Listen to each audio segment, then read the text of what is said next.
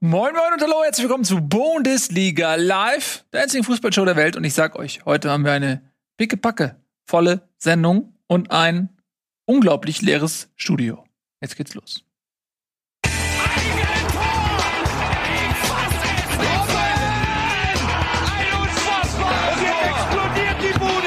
Kritisiert mir denn nicht zu viel. Das ist ein guter Mann. Da bin ich wieder, euer bester Freund, äh, den man sich nur wünschen kann. Und außerdem bei mir heute zugeschaltet, Corona-bedingt sind wir heute ähm, mal vorsichtig, haben Etienne zurück in die Besenkammer gesteckt, Nico zurück in sein, was auch immer, das da ist Druckerproduktionszentrum und Tobias Escher haben wir zum Friseur geschickt. Hallo, guten Tag. Hallo Leute, schön, dass ihr da seid. Ich habe euch ja die ganze Zeit nicht gesehen. Und ihr habt aber die ganze Zeit so, jetzt sehe ich euch erst. Zum ersten Mal. Und die ganze Zeit habt ihr über Tobi Eschers Frisur geredet. Und in diesem Moment, vor fünf Sekunden, habe ich es zum ersten Mal sehen können, weil ich erst jetzt den Monitor habe. Ähm, Und was sagst du? Na, Sag ich finde dein Rating. also ich finde, er, hat was von Walter White, so in der in seiner besten Phase, finde ich. Aber jetzt wegen der Frisur, meine ich. Nee, ich finde das super. Tobi hat den Mut gehabt und einfach hat zur Schere gegriffen und zum Rasierer. Ich finde, sieht mega badass aus. Wenn vorher hätte ich gedacht, Tobias Escher, okay, ich bin mir nicht sicher, ob der nicht vielleicht irgendwo hinter dieser freundlichen Fassade ein Messer hinterm Rücken hat. Und jetzt denke ich mir, okay. Tobias. Escher hat definitiv ein Messer hinterm Rücken.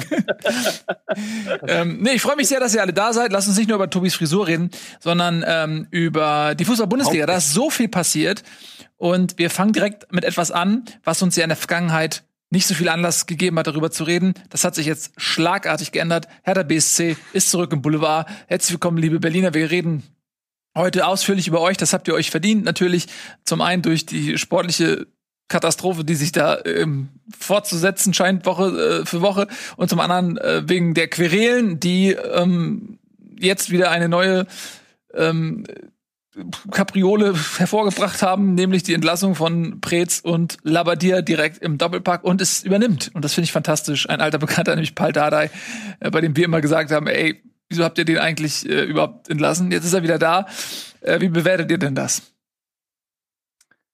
Gleich die erste Frage dazu. Findet ihr nicht auch, dass es eigentlich für alle Verantwortlichen ein wahnsinniges Armutszeugnis ist, wenn du zwei Jahre irgendwas machst, um dann am Ende zu sagen, nee, wen haben wir denn noch im Verein? Lass doch mal wieder den nehmen, der das vorher vier Jahre gut gemacht hat, den wir dann aber nicht mehr. Also ich finde, das ist, also die können froh sein, dass Paul Dardai so viel Liebe für den Verein hat, glaube ich, weil jeder andere mit Würde würde das nicht mit sich machen lassen.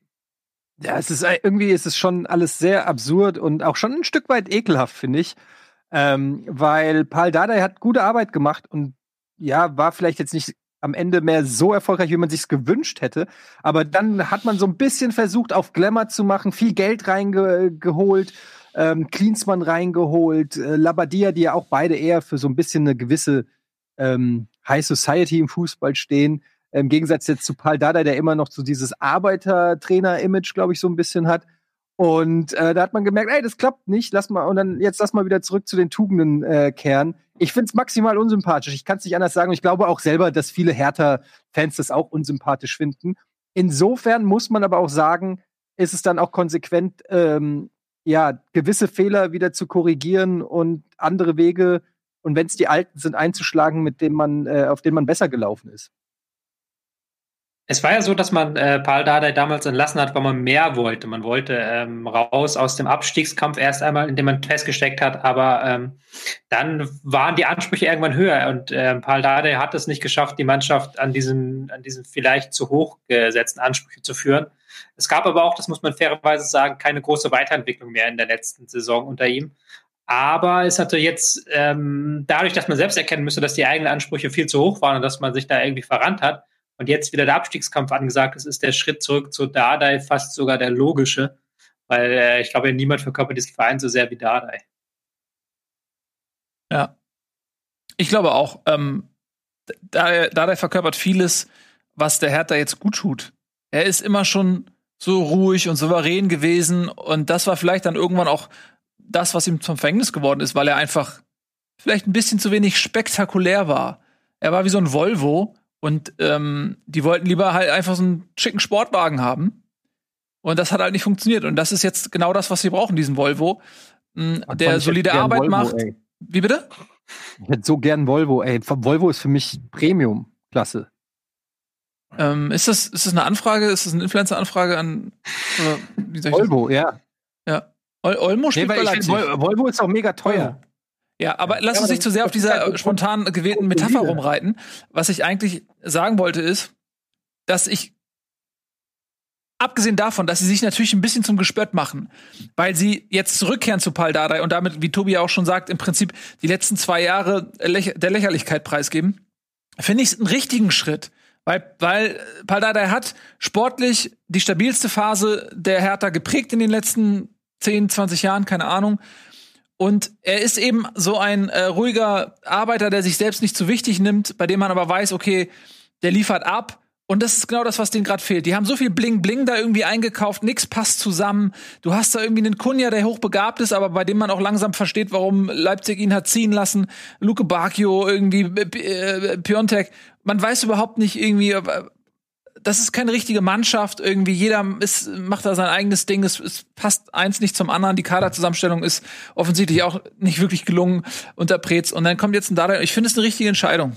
So. Muss Ja, ich wirklich sagen. Das, das, das, ja, ich, ich glaube auch, dass es dem Verein hilft, aber das heißt ja auch, dass jetzt der, der, der, der, der Kader, der ja offensichtlich ein charakterliches Problem hat, jetzt nicht automatisch dadurch morgen funktioniert. Und die logische Konsequenz, so wie wir uns Paul Dardai vorstellen, wäre ja, dass er jetzt erstmal drei Jungs auf die Tribüne schickt, die ihm nicht genauso laufen, wie er es möchte. Ähm, und, um das nächste Fass gleich aufzumachen, also ich weiß nicht, ob das damit getan ist, dass Preetz auch gegangen wurde, aber äh, Jürgen Klinsmann hat, glaube ich, in seinen Tagebüchern auch von strukturellen Problemen bei Hertha BSC gesprochen, die dann ja eigentlich jetzt durch das, was jetzt passiert ist, noch einmal mehr bestätigt werden, was ja dann wiederum auch für Dardai dieses Erbe nicht einfacher macht, inklusive dem Fakt, dass jetzt ja alle davon ausgehen, mit Dardai werden wir mindestens Siebter. Aber, ne, Moment, das glaube ich nicht. Aber ich glaube schon, dass Preetz ein großes Problem war. Und ich glaube, dass auch ähm, das überfällig war mit Preetz. Also, ehrlich gesagt, tut mir Labadia fast ein bisschen leid. Er hat zwar jetzt wirklich nicht viel gerissen, aber er kam da auch wirklich in einen, glaube ich, in, eine Cha in einen Chaosverein in einer gewissen Weise rein. Und wenn man sich anguckt, was unter Preetz schon alles schiefgelaufen ist, sie sind ja auch schon einmal abgestiegen, glaube ich, mit ihm. Und jetzt mit der ganzen Kohle. Also ich finde, dass äh, dass äh, Michael Preetz auf jeden Fall eine große Verantwortung für trägt. Zumindest hat er es nicht geschafft, ähm, in all den Jahren erstens Hertha wirklich ein neues Gesicht zu geben, neues Image. Und er hat es auch nicht geschafft, ähm, den Verein sportlich auf die nächste Stufe zu bringen. Und ich finde, er hatte sehr viele Chancen dazu, mehr als andere teilweise. Und insofern kann man schon die leise Hoffnung als Hertha-Fan haben, dass jetzt ein neues Zeitalter beginnt, wenn ein neuer mächtiger Mann äh, am Schalten und am Walten ist. Ob das dann, weiß ich nicht, besser wird mit Jens Lehmann unbedingt, wenn er das machen sollte, sei mal dahingestellt. Aber zumindest ist jetzt erstmal eine sehr wichtige Position wieder vakant und das birgt ja auch Chancen. Wobei ich bei so Sportdirektor-Geschichten mitten in der Saison mich immer frage, was da der Effekt sein soll. Weil er ist ja, ähm, die Kaderplanung kann er jetzt nicht mehr weiter vorantreiben, okay, aber da muss jetzt ein neuer rein, reinkommen, was zumindest zeigt, dass es jetzt schwer wird mit Transfers im Januar, was wahrscheinlich eh nicht geplant war. Ähm, was dann aber für mich noch ein bisschen Fragen zurücklässt, ist ja, dass Labadia ist ja auch daran gescheitert, dass er dem Kader keine Spielidee vermitteln konnte, in dem Sinne, als dass ähm, das Team immer so zweigeteilt gewirkt hat. Da waren teilweise sehr hochbegabte Jungs wie Kunja, die aber defensiv, äh, gerade was so das äh, Pressing angeht, sehr nachlässig waren. Und auf der anderen Seite waren sehr viele Spieler, die zwar eben diese Leidenschaft vielleicht mitbringen und auch diese Körperlichkeit, aber dann äh, denen es an der ähm, Kreativität mangelt, gerade in der Abwehr, gerade auf den Außenverteidigerpositionen. Und da ist jetzt die Frage, wie, was will, wo will Dardai ansetzen? Weil Dardais Spielstil, würde ich jetzt sagen, ist gar nicht so groß anders als der von ähm, Labadia. Ist jetzt nicht so, dass da jetzt ein ganz anderer Trainertyp reinkommt. Vielleicht nochmal von der Ansprache her, dass er da was leisten kann. Aber es schon, wird schon spannend zu sehen sein, wie er es schafft, diese ähm, jungen Stars zurück in die Spur zu bekommen, dass sie auch defensiv mitarbeiten, ähm, auf dem Niveau, auf dem das in der Bundesliga notwendig ist. Es, es ist ja auch so, ich haben wir da schon drüber gesprochen, er hat ja Vertrag bis äh, 2022 bekommen. Ne? Also es ist jetzt schon darauf geeinigt, dass er nächste Saison auch da den Verein leiten soll. Das heißt ja eigentlich erstmal eine Abkehr von berühmten Höhen, die sie sonst immer vorhatten, sondern erstmal solide Arbeit, um das äh, Fundament wieder neu zu gießen. So wirkt es zumindest. Ja, musst du irgendwie ja auch, weil wenn die Hauptaufgabe die ist, dass du aus diesem sehr launischen Kader eine Einheit formen musst, Wenn du dann einen Trainer holst, der auch wiederum nur ein Provisorium ist, dann hast du wahrscheinlich gar keine Autorität. Auch wenn jemand wie Paldada das grundsätzlich in sich trägt. Und wenn du jetzt aber sagst, ey, pass auf, ey, das, das ist hier unser Trainer und der wird auch nächstes Jahr unser Trainer sein, ähm, dann glaube ich schon mal hat er ein besseres Standing in der Mannschaft. Und das ist, glaube ich, die schwierigste Aufgabe, dass du eben aus, aus dieser Ansammlung von Einzelspielern, die irgendwie wild zusammengekauft wurden, dass du da zum einen eine menschliche Einheit machst und zum anderen eben auch eine wiedererkennbare äh, Spielphilosophie erkennst und, und aufbaust. Und das ist seine Hauptaufgabe und deswegen finde ich es auch gut, dass er jetzt nicht nur für ein halbes Jahr da ist oder bis auf weiteres, bis die, bis Thomas Tuchel sich auf einen Vertrag einigen konnte oder sowas. Ähm, von daher finde find ich das schon eine ganz gute Maßnahme, da mal ein bisschen Ruhe reinzubringen. Gut, ähm, lass uns doch kurz über das Sportliche reden. Werder Bremen hatte das große Glück, ne, gegen ähm, ein in den, in den letzten Zuckungen liegendes Hertha äh, spielen zu dürfen, hat 4 zu 1 gewonnen und da sicherlich auch sehr von profitiert, dass da einfach kein Leben mehr drin war. Ähm, obwohl 4 zu 1 klingt souveräner, als es dann wirklich war, oder Nico? Das solltet ähm, ihr auch mal mit beurteilen. Ich finde ja, und das zeigt sich so aus den letzten Wochen und dann auch aus dieser ähm, sehr so defensiven Haltung von mir dem Spiel gegenüber, dass ich eine gewisse ähm, Konsequenz entdecke. Ähm, dass du auf einen Gegner wie Hertha triffst, die noch den alten Trainer haben, ist ein Geschenk, hundertprozentig, sehe ich ganz genauso. Das kann auch im Gegenteil um, umkippen, aber in diesem Fall war es recht hilfreich und der frühe Elfmeter sicherlich auch ganz nützlich. Aber, und das ist dann der Fakt, der sich ja die ganze Zeit schon zeigt und über diese englische Woche sicherlich in drei Spielen gezeigt hat, das ist gegen Werder nicht Spaß macht gerade offensichtlich. Werder macht auch keinen Spaß. Es bleibt auch erstmal so.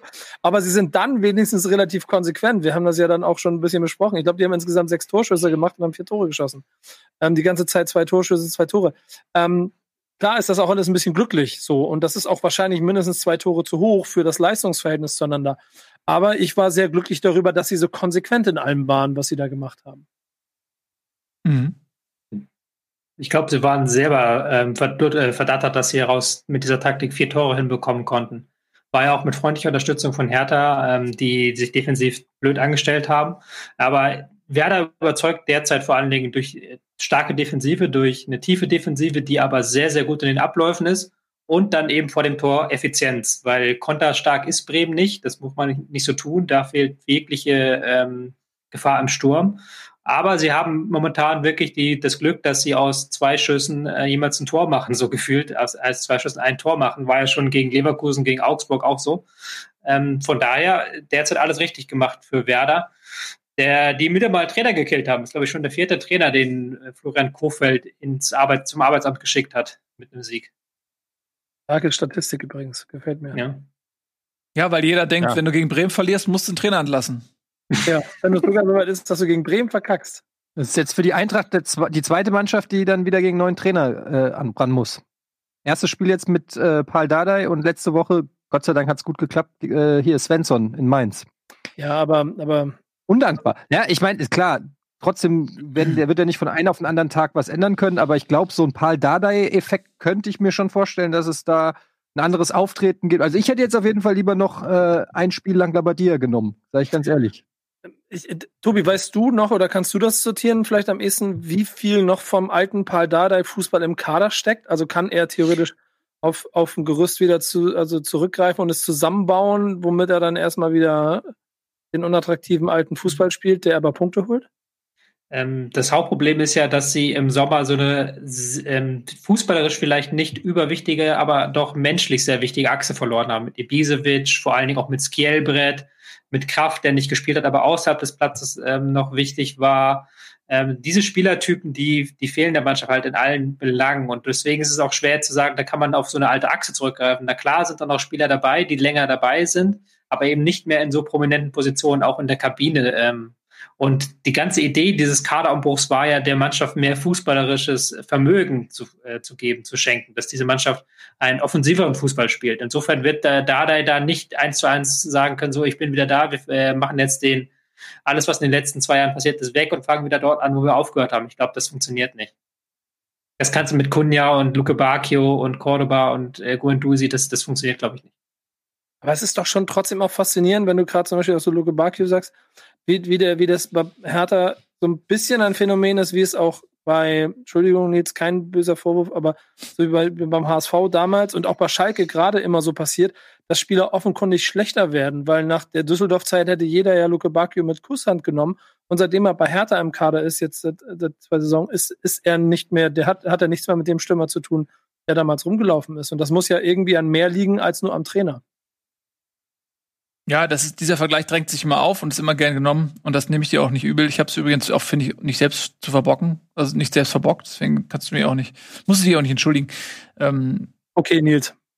Ähm, aber äh, nein, es ist, ist, ja tatsächlich so, immer wenn, ob es jetzt Schalke ist oder ob es Berlin ist oder so, das, da bietet sich ja an, dieser Vergleich beim HSV, das stimmt tatsächlich, die Spieler werden meistens immer schlechter ähm, oder bekommen gar keine Chance. Und das ist, vielleicht liegt es dann auch ein Stück weit einfach am Umfeld, dass sich gewisse Charaktere vielleicht auch oder ja generell Spieler in so einer Situation irgendwie nicht richtig entfalten können. Du hast natürlich immer äh, viele Ausreden, die du anführen kannst. Du hast immer ganz viel Unruhe im Verein. Du hast ständig irgendwie Machtkämpfe, ständig Infos, die nach außen drängen. Ähm, das ist beim alten HSV ja auch so gewesen. Und da eine Sache haben wir noch übrigens gar nicht besprochen. Das ist äh, die unsägliche Situation, dass Bruno Labbadia quasi in einem Fernsehinterview damit konfrontiert wird, dass er entlassen wird. So, und das ist, das ist so der Höhepunkt äh, der Entlarvung, finde ich, Hertha BSCs, dass, dass sowas passieren kann, dass, dass ein Journalist den Trainer, der ja auch ein Mensch ist und ein Angestellter ist und gerade irgendwie seinen Job verliert und eh unter Druck steht, dass dem live gesagt wird, nur äh, irgendwie um diesen Voyeurismus zu bedienen, ja übrigens, du bist entlassen so. Ähm, also was sagt das über den Verein aus? Und da, da gibt es durchaus Parallelen zum HSV. Dieses, dieses, dieses Macht, ähm, Gewichse, Entschuldigung für das Wort. Ähm, und äh, dann hast du einen Investor, der da seine äh, Interessen und seine Ambitionen in den Verein mit einbringt. Ähm, das finde ich schon, kann man, kann man durchaus vergleichen. Und, äh, und äh, bei diesem Nährboden macht es irgendwo auch Sinn, dass die Spieler irgendwie schlechter werden oder ihre, ihr Leistungspotenzial nicht abrufen, weil immer andere Dinge im Fokus stehen. Es geht ja gar nicht um das Sportliche, es geht ja gar nicht darum, sich langsam weiterzuentwickeln, in Ruhe zu arbeiten, sondern es ist so viel drumherum. Ja, das ist wahrscheinlich einfach nicht das, nicht das beste Ambiente für so einen Spieler. Ja, ja. ich könnte mir auch vorstellen, dass das verschiedene ähm, halt Punkte sind, die da zusammenkommen, aber zum Beispiel auch sowas wie die Kohle. Also gerade ein Luke Bacchio, der dann vielleicht Fortuna als Sprungbrett nutzt und dann kriegst du dann bei einer Hertha deinen ersten vielleicht richtig guten Vertrag. Und das ändert vielleicht auch noch was, sind ja auch noch junge Spieler. Und äh, bist plötzlich hast du ausgesorgt oder bist superreich und kaufst dir deinen ersten Lambo, keine Ahnung, ähm, dass solche Sachen sicherlich auch noch mal auf die Entwicklung vielleicht einwirken. Mhm. Ja, das kannst du aber dann wieder bei vielen Spielern sagen. Das ist wieder die Frage, warum es beim einen Verein so ist und beim anderen nicht. Ähm, das finde ich halt immer ein schwieriges Argument. Okay. Gut. Ich merkst du die Frisur, ne? Badass. Ja. ja ich, ich, bin das mittlerweile gewöhnt, dass Tobi so, so ziemlich immer alles, was ich sage, widerspricht. Aber das stimmt doch gar nicht. Das stimmt ja, also, aber da aber muss ich dir widersprechen. Das stimmt. Ja. aber ich glaube schon, dass äh, natürlich gibt es das auch bei anderen Vereinen, aber ich glaube, dass so Vereine wie HSV, äh, Schalke, das sind eben Vereine, die auch gern mal über Gebühr vielleicht auch früher zumindest bezahlt haben, vielleicht auch über Leistungsniveau und das ist ja auch das, was Nils gesagt hat mit dem Umfeld, dass nicht jeder so dann darauf achtet im Umfeld. Also es gibt Vereine, wenn du da mit Lambo ankommst, kriegst du direkt auf den Sack, sowohl von, vom Umfeld und dann gibt es Vereine, wo die Leute dir auf die Schulter klopfen und sagen, hey, geiler Lambo. Und ich glaube, dass sowas schon, äh, ich sage ja auch deshalb, ein Teil sein kann. Ja. Habe ich ja extra gesagt, dass das nicht der einzige Punkt ist, ist mir klar, aber ich könnte mir vorstellen, dass das ein, ein, ein Punkt ist. Aber es ist natürlich schwer rauszufinden. Aber nochmal zurück, ihr seid ein bisschen, hat dann Jürgen Klinsmann nicht eigentlich doch recht gehabt? Jeder wusste ja, dass er recht hatte. Es ist die Art und Weise, wie er es öffentlich gemacht hat, die für ihn persönlich ihn nicht hat gut dastehen lassen. Aber dass das, was er da analysiert hat, zutrifft, das war für mich irgendwie schon klar. Also das aber ja, der freut sich gerade, oder? Man sitzt gerade irgendwo und sagt sich so, Alter, ich hab's euch gesagt. Ich hab's euch gesagt. Genau das denke ich mir gerade. Ja, aber wie gesagt, es war ja die Art und Weise. Also das ist ja das, was ihm zum Verhängnis wurde, nicht, nicht das, was er gesagt hat. Ja, ähm, ja, das ist ja klar, dass der da nicht mehr sitzt, ist auch logisch. Aber ja. ich stelle mir dann wieder vor, was, was denn der Investor sich jetzt bei dem ganzen Bums denkt, wenn er da zwei Jahre dabei ist, richtig Geld oben reinschüttet und die Hälfte, zwei Drittel von allen, mit denen er da vereinbart, sind alle weg. Und jetzt holen wir ein bisschen den Trainer wieder von vor zwei Jahren, den er selber auch nicht mehr so geil fand, weil er halt einen großen Club draus machen wollte und der Paul da nicht im Champions League Pullover gesehen hat. Ja, das sind einfach, die haben halt Fehler, Fehler gemacht. So ist das halt. Das ist halt auch eine sehr heikle Situation. Kommt jemand, ähm, pumpt da Geld rein und, und äh, was für mich dann immer schon ein rotes Tuch ist, so, oder wie sagt man, so ein Red Flag, wenn da jemand kommt und das direkt so inszeniert und sagt so, ja, unsere Ziele sind, wir wollen das und das und das machen und äh, wir wollen dann hier in die Champions League und so und so, so direkt ähm, auf den Putz haut. Das ist, was ich, guck dir 1860 München an, guck dir den HSV an, so, das, das sind einfach, das funktioniert halt nicht, sondern Warum nicht einfach sagen, ey, pass auf, das ist ein Langzeitprojekt, ich investiere da Geld, aber ich halte mal meine Klappe, ich mache das in aller Bescheidenheit und liefere Ergebnisse ab und dann reden wir drüber, warum muss man da hingehen und das direkt so ah, jetzt bin ich da, hier ist die Kohle, das wollen wir machen. So, zum einen steigen die Preise ja immens für alle Spieler, die du dann kaufen willst, weil jeder weiß, du hast Geld bis zum Abwinken, kannst du mal bei der Eintracht fragen. Äh, nach, nach, dem, nach dem Verkauf der Büffel her, da wusste auch jeder, die haben Kohle. Da werden Spieler halt teurer. Was ist, ist, ist schon mal dumm, das irgendwie so zu inszenieren. Und dann musst du halt ständig, baust einen riesen Druck auf für die Spieler, für den Verein, musst abliefern eine riesen Erwartungshaltung. Deswegen, ich halte das nicht für klug, da direkt so ein Brimborium drum zu machen, sondern warum nicht einfach, ey, ich investiere da jetzt mein Geld und halt meine Fresse. Äh, weiß ich nicht. Das macht mich schon mal irgendwie ein bisschen skeptisch. Und dann hast du natürlich handelnde Personen im Verein, ja, die vielleicht auch für dieses äh, Regal nicht geeignet sind. Ja, dass vielleicht ein Prez ähm, nicht in der Lage ist, auf diesem Millionenmarkt dann auch das richtige Händchen zu haben, wie er es vielleicht in der Vergangenheit noch einigermaßen gehabt hat als er mit wenig Geld äh, haushalten musste. Aber wenn du dann auf einmal zwei Regale drüber bist und bist vielleicht gar nicht vom Mindset darauf ausgelegt, dass du überhaupt über diese Spieler nachdenkst und dich überhaupt damit auskennst, was gibt's denn überhaupt in diesem Regal alles? Ja, ist ja so, als wenn ich auf einmal reich wäre und würde in der Welt der Reichen leben und wüsste überhaupt nicht, was die Geflogenheiten da sind. Was isst man denn da? Isst man da Kaviar oder was? Ich weiß es nicht. Wo kauft man ein? Hat man den Nanny? Ich habe keine Ahnung. Ich wüsste überhaupt nicht, was ich machen soll, wenn ich reich wäre. So, vielleicht ist es so Prez auch gegangen. Also, es ist so. Wir essen manchmal Kaviar. Eddie, du sitzt ja. in einem in einem, einem Schrank. in Schrank. Es gibt kaum, ich glaube, es gab in deiner Karriere keine Situation, in der dein, dein Bildwort, Bildtext, ähm, ja, ja. Bildtext unglaubwürdiger war als in dieser Sekunde. Kaviar und der Schrank haben ungefähr. Und der Schrank gehört noch nicht mal mir. Ich glaube, wir müssen mal weitermachen. So lange über Hertha, das kann nicht. Das ist ja, ja aber lass doch, lass doch mal. Hertha-Fans freuen sich doch. Gibt's doch ja, irgendwas, was wir über Hertha sagen? Ja. lässt dann ja nur ab. Ich finde das okay. Wir frühstücken die ganze Saison für Hertha jetzt ähm, in einem Take-up.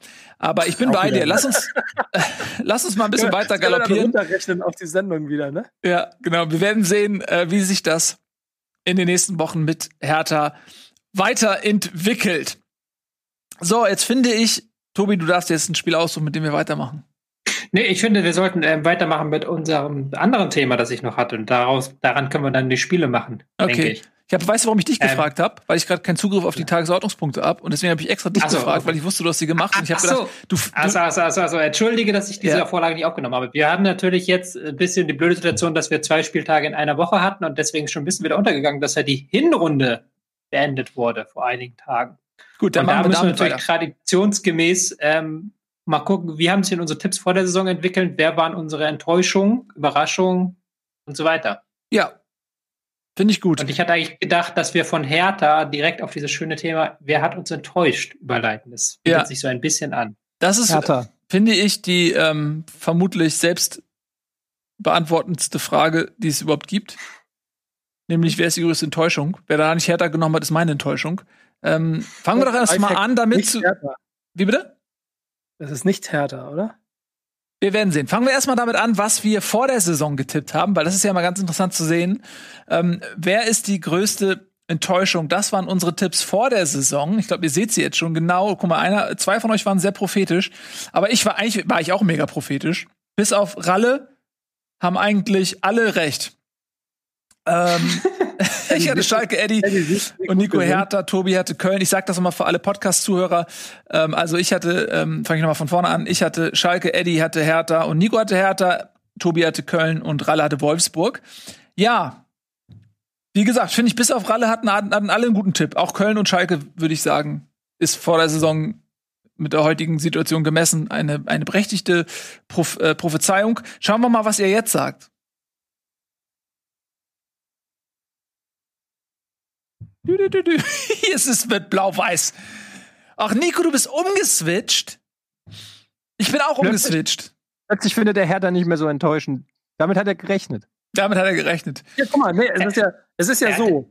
Es ist ja so. Ich habe am Anfang der Saison habe ich gedacht, okay, Hertha wird eine Enttäuschung. Das ist ja, die sind ja eine Enttäuschung. Aber es gibt ja jemanden, der noch eine größere Enttäuschung ist, als ich gedacht habe, weil also in meinen kühnsten Träumen habe ich mir nicht vorgestellt, dass Schalke 04 nach 18 Spieltagen 11 Punkte Rückstand auf äh, das rettende Ufer hat, oder wie wir das gerade sind, glaube ich, oder acht oder noch. Auf jeden Fall so viel. Ähm, also, dass sie so ja. desolat. Also 10 bis Platz 15 ja. sind es, ja, ne? 10 bis Platz 15 und 8 bis zur Relegation.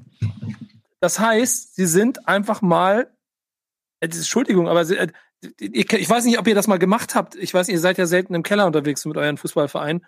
Ähm, aber dann fängst du an, dir die Tabelle aus, dann den Spieltag auszurechnen und dann siehst du, okay, wir haben noch 17 Spieltage und so, du spiel, musst noch so und so viele Punkte holen. Okay, das heißt, du musst neun Spiele gewinnen. Das habe ich mit Schalke gerade gemacht. Die mussten noch, die müssen, die brauchen irgendwas 35 Punkte, um mitzuspielen. Das heißt, die müssen neun Spiele gewinnen, damit sie 34 haben. Die Top 5, die nehmen wir raus, bleiben zwölf Spiele, in zwölf Spielen neun Siege. Die sind de facto einfach abgestiegen und damit sind sie noch eine größere Enttäuschung als Herr der BSC Berlin.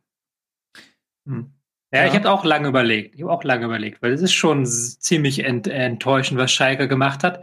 Wobei ich das jetzt nicht vor der Saison nicht für ausgeschlossen gehalten habe, dass sie halt komplett absaufen. Das war sich auch angedeutet. Also so komplett natürlich nicht, aber ich man hatte halt, mein Gedanke war, dass sie irgendwann Wagner lassen, dass dann ein Aufschwung kommt dass dieser Aufschwung kam, nicht kam, war die, dann die, die Enttäuschung für mich. Aber bei Hertha ist es ja nochmal, die Fallhöhe war noch ein Stück weit höher, weil Schalke hatte schon so eine katastrophale letzte Saison gespielt, dass man es, glaube ich, nicht für komplett ausgeschlossen gehalten hat, oder? Ja, es ist erschreckend. Gesagt hätte, ja.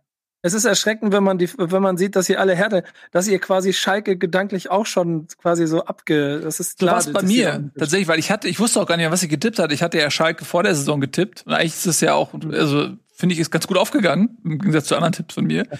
Und ich bin trotzdem umgeswitcht. Zum einen, weil ich nicht mehr wusste, dass ich, was ich getippt hatte, und zum anderen, weil eben diese Fallhöhe bei Hertha so ist. Und ähm, Schalke tut einem ja mittlerweile nur noch leid. Und das ist bei Hertha nicht so. Bei Hertha, dadurch, dass sie halt einfach so großkotzig aufgetreten sind mit ihren Millionen, ist halt die Tatsache, dass da einfach nichts funktioniert und die einfach die Leute jetzt wieder alle entlassen. Und das ist einfach eine, eine größere Enttäuschung als Schalke, wo man wirklich nur noch denkt, oh Mann, ey, die Armen, so. Mm, von daher habe ich mich dann doch für Berlin entschieden. Aber das ist, glaube ich, eine recht eindeutige Sache. Eddie, ähm, wolltest du noch was zu deinem Tipp sagen? Der ist ja gleich geblieben, ne? Wahrscheinlich gibt es nicht so viel. Im Prinzip alles, was ihr schon gesagt habt. Ja. Gut, dann ähm, schauen wir uns noch mal die Überraschungen an. Was hatten wir denn vor der Saison getippt, was die Überraschungen werden? Das war bunt zusammengemixt. Ich sag's mal noch mal für die Podcast-Zuschauer. Ähm, Ralle hatte Freiburg, da hat sich das, guck mal, was ein paar Wochen Unterschied machen kann. Wenn wir das vor zwei, fünf, sechs Wochen gemacht hätten, hätten wir alle ausgelacht und jetzt ähm, nicht mehr so sehr. Bremen ähm, war der Tipp von Nico, Tobi hatte Bielefeld getippt, Eddie Stuttgart und ich hatte Frankfurt getippt. Und jetzt schauen wir mal, was wir jetzt tippen. Oder sagen. Alle sagen Union. Ja.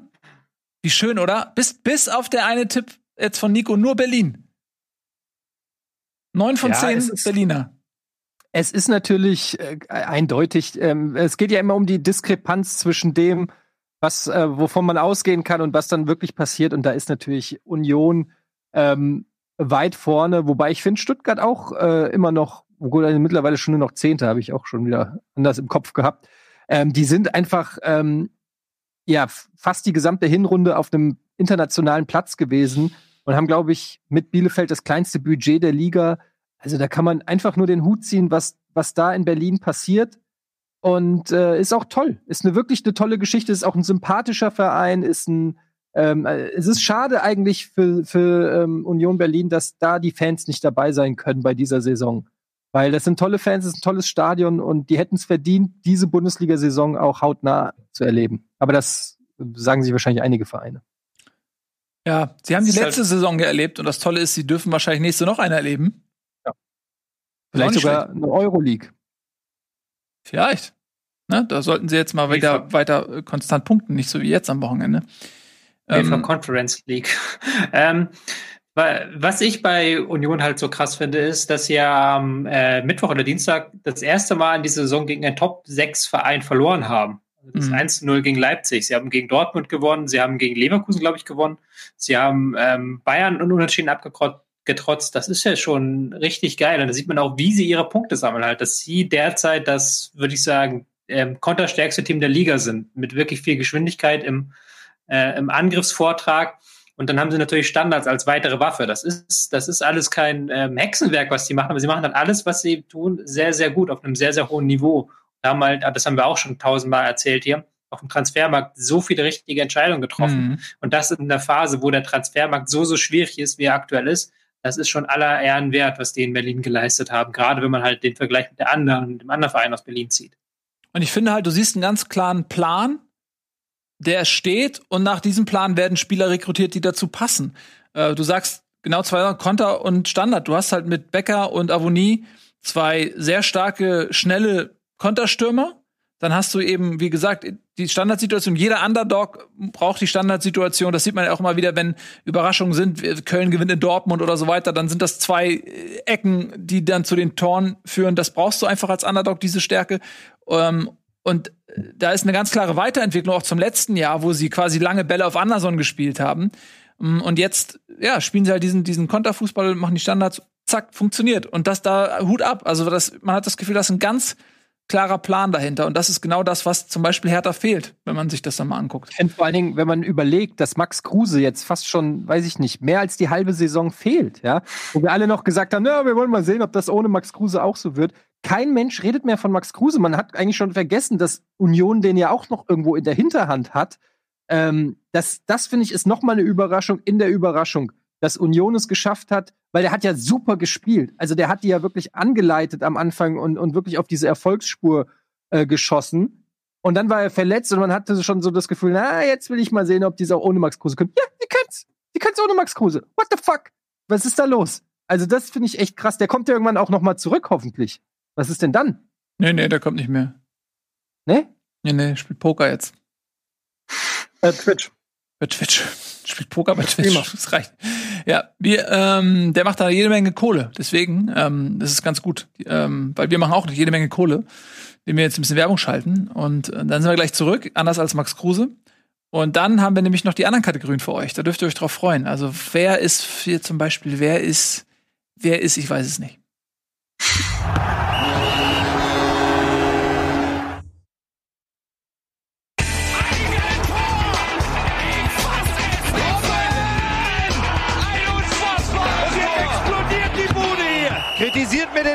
Viel. Das ist ein guter Mann. Bundesliga Live, die Super Show. Herr, Herr heißt euch herzlich willkommen zurück. Wir reden über unsere Prognosen, die wir mutig und ahnungslos zur Hinrunde aufgestellt haben. Die nächste, die da fällig ist, ist, wer wird deutscher Meister? HHH. HSV. Das haben wir zu Beginn der Saison getippt. Baum. Liebe Podcast-Freunde, ganz überraschenderweise haben wir fünfmal das gleiche getippt, der FC Bayern München. Da waren alle wirklich mutig und edgy. Selbst Ralf, selbst Ralf hat sich nicht getraut, irgendeinen Ralle-Tipp abzugeben. Normalerweise sagt Ralle ja immer sowas wie, ja, ich glaube, ja, ich würde vorschlagen, Freiburg hat gute Chancen. Oder so. Nee, Ähm, da hat er letzte Saison auch schon, das hat er letzte Saison auch schon nicht mehr gemacht. ja, ich meine nur, also das sagt schon was aus. Wenn selbst Ralf sagt, nee, sorry Leute, ey, das ist einfach Bayern. Und jetzt gucken wir mal, was wir heute sagen. Lass mich raten, das hat sich massiv verändert. Ist das schon die neue Grafik? Ich weiß es nicht, weil sie sieht genauso Ja. aus. Ja, Die haben selbstverständlich natürlich bleiben alle bei. Das ist das langweiligste Segment hier. Nächstes- Thema. Nächstes Thema, zack. Wer sind die Ja, komm, wir Absteiger? können Das schon- was? Da haben sich ja, Ja, was willst du dazu noch sagen? schon, ja, da haben sich da schon Sachen getan in dieser Woche im Was denn? Meisterschaftskampf. Also Kannst du doch jetzt nochmal hier zum Beispiel aufs Wochenende eingehen? wenn du unbedingt möchtest, dann nehmen wir das natürlich gerne als, als äh, Vorlage, um über die Ergebnisse zu sprechen, die den Bayern natürlich wieder in die Schuhe gespielt, wie sagt man? Hände gespielt. Warum nicht eigentlich, warum eigentlich nicht die Schuhe? Die Hände gespielt haben. Die Bayern haben jetzt sieben Punkte Vorsprung. Leipzig hat äh, gegen den Abstiegskandidaten Mainz verloren, was aus Mainzer Sicht sehr gut ist. Aus Leipziger Sicht nicht. Denn jetzt musste auch der letzte ernstzunehmende Konkurrent abreißen lassen im Kampf um die deutsche Meisterschaft. Und das, und das muss man sich vergegenwärtigen, obwohl die Bayern ja wirklich was anbieten. Also die sind ja wirklich, die gehen ja teilweise schon auf ihren bajuwarischen Schlappen durch den Es zieht sich ja, Forst. Was? es zieht sich ja ein bisschen wie so ein roter Faden durch unsere Sendungen und, und, und durch diese Saison, dass diese Top-Vereine einfach nicht konstant abliefern. Aber das gilt dann eben für fast alle da oben. Und dann ist halt von den schlecht oder von den unkonstanten Top-Vereinen sind die Bayern immer noch am konstantesten. Und zack, wieder eine Meisterschaft. Hey! Ja. Das ist, das ist das eigentliche Armutszeugnis, dass wirklich selbst in den Momenten, und das war ja unter Kovac so, und das ist jetzt wieder so auf, aus anderen Gründen, aber selbst dann, wenn die Bayern was anbieten, sind die anderen nicht da. Und das siehst du, in anderen Ligen ist es ein bisschen anders. In Italien schwächelt Juve. Da ist Mailand da. Da sind nur andere Vereine da, die das ausnutzen. In Spanien schwächelt Madrid und Barcelona. Atleti ist da und will dieses Jahr reingehen. In England schwächelt Liverpool massiv. Ähm, du, ähm, Manchester City hat einiges angeboten. Du hast Manchester United, die das irgendwie überraschend versuchen anzunehmen. Und in der Bundesliga gibt es niemanden, der das annehmen kann. Und das ist ein bisschen schade. Erst ändern, wenn Lewandowski weg ist. Dann würde sich erst ändern, meiner Meinung nach. Lewandowski, ich, ich finde die Bayern ver, ver, äh, wie heißt das Wort? Verdanken. Ich finde, die Bayern verdanken Lewandowski alle Meisterschaften. Klar haben die auch noch einen Kimmich und haben hier und da auch noch ein paar ganz gute Spieler. Aber Lewandowski ist für mich einfach der Schlüssel zum Erfolg. Es gibt einfach keinen Stürmer, der so gut ist, so effizient ist und verfickt nochmal nie verletzt ist. Und immer, immer spielen kann. Die spielen die gesamte Saison mit einem einzigen Stürmer. Die haben nicht mal einen Ersatzstürmer. Und jetzt kommt mir nicht mit Choupo-Moting. Die spielen mit einem Stürmer 60 Spiele. Der Typ braucht keine Pause, macht nebenbei noch TikTok-Tanzvideos. Es ist nicht normal. Es ist nicht normal. Und ich sehne mich wirklich nach dem Tag, wo der Typ endlich abdampft und die Bayern sich wie alle anderen Vereine auch einen Top-Stürmer suchen müssen und sie werden natürlich einen finden, aber das wird dann ein Top-Stürmer sein, der auch mal zwei, drei Spiele nicht trifft und vielleicht mal eine Sinnkrise hat oder mal ein Wehwehchen im Knie oder so. Und das wünsche ich den Bayern. N nicht Lewandowski. Ist das nicht auch heftig, wie, wie der jetzt auch diese Saison nach dem äh, Weltfußballertitel heimlich still und leise jetzt auch noch den Gerd Müller-Rekord brechen möchte? Also Wie viel hat er jetzt in, aus 18? 21 aus 18. Der ist auf dem, der ist auf dem lockeren 40er-Weg. So. Der, und das ja. macht er so heimlich schön leise. Ich glaube, dann ist auch gut. So, der macht jetzt einmal so 45 Tore die Saison. Und er hat noch ein paar Rekorde. Ja. Er hat noch den Gerd Müller-Rekord. Klaus Fischer wird er jetzt überholen wahrscheinlich diese Saison, was auch eigentlich auch Wahnsinn ist, weil vor der Saison war er irgendwie noch 35 Tore hinter äh, Klaus Fischer und den wird er jetzt wahrscheinlich noch äh, kassieren in den nächsten Wochen. Und ähm, dann hat er noch 365 Tore zu erreichen. Das ist nämlich, glaube ich, der Torrekord von Gerd Müller, wenn ich das richtig im Kopf habe. Mhm. Wie viel hat er jetzt? Müsste bei 250 irgendwas liegen, müssen wir mal nach, kurz nachgucken. Ja, gut, zwei Saisonen, ne? Mhm. Ja, mal gucken. Also er war schon häufiger mal auf Kurs, ne? Auf Kurs 40 Tore. Das muss aber auch, muss aber alles perfekt laufen. Schauen wir mal. Mhm. Ähm, wie man bei uns in Bayern ja, letzte sagt. Saison war es doch aber auch nur, weil er verletzt war. Da hat er fünf, sechs Spiele gefehlt. Und das, das ja, das kann ja wieder passieren. Also das ja, meine genau, ich ja. Ne? Ja, logisch. Ja, logisch. Also logisch, logisch. 365, Gerd Müller und Robert Lewandowski ist bei 259. Ist der drittbeste aller Zeiten, braucht noch neun, dann hat er Klaus Fischer überholt. Aber es waren halt auch andere, muss man echt dann nochmal, eigentlich musst du das so mit Inflation so bereinigen. Es waren einfach andere Zeiten, als Gerd Müller genetzt hat. Es war ein anderer Fußball. Ich finde, man muss eigentlich Lewandowski höher bewerten. Ah, ich weiß nicht. Sie haben beide halt mhm. alle beide alle 105 Minuten ein Tor in der Bundesliga. Viel, du, du musst es eigentlich, du musst eigentlich mal gucken, was ist der ähm, Tordurchschnitt in der Bundesliga gewesen, weil ähm, natürlich war das, wenn du jetzt den Athleten Lewandowski vergleichst mit dem Athleten Gerd Müller, ist natürlich Lewandowski dem äh, Welten voraus. Das ist aber immer so im Sport ähm, die Sportler haben sich in athletischen Aspekten und so weiter immer weiterentwickelt. Das liegt einfach daran, dass du sportmedizinisch, ernährungstechnisch und so weiter einfach auf einem ganz anderen Level bist ähm, in jeder Sportart. So, von daher kannst du eigentlich gar nichts vergleichen. Aber wenn du es vergleichen möchtest, dann musst du natürlich so ein Stück weit äh, vielleicht sowas wie einen Tordurchschnitt nehmen.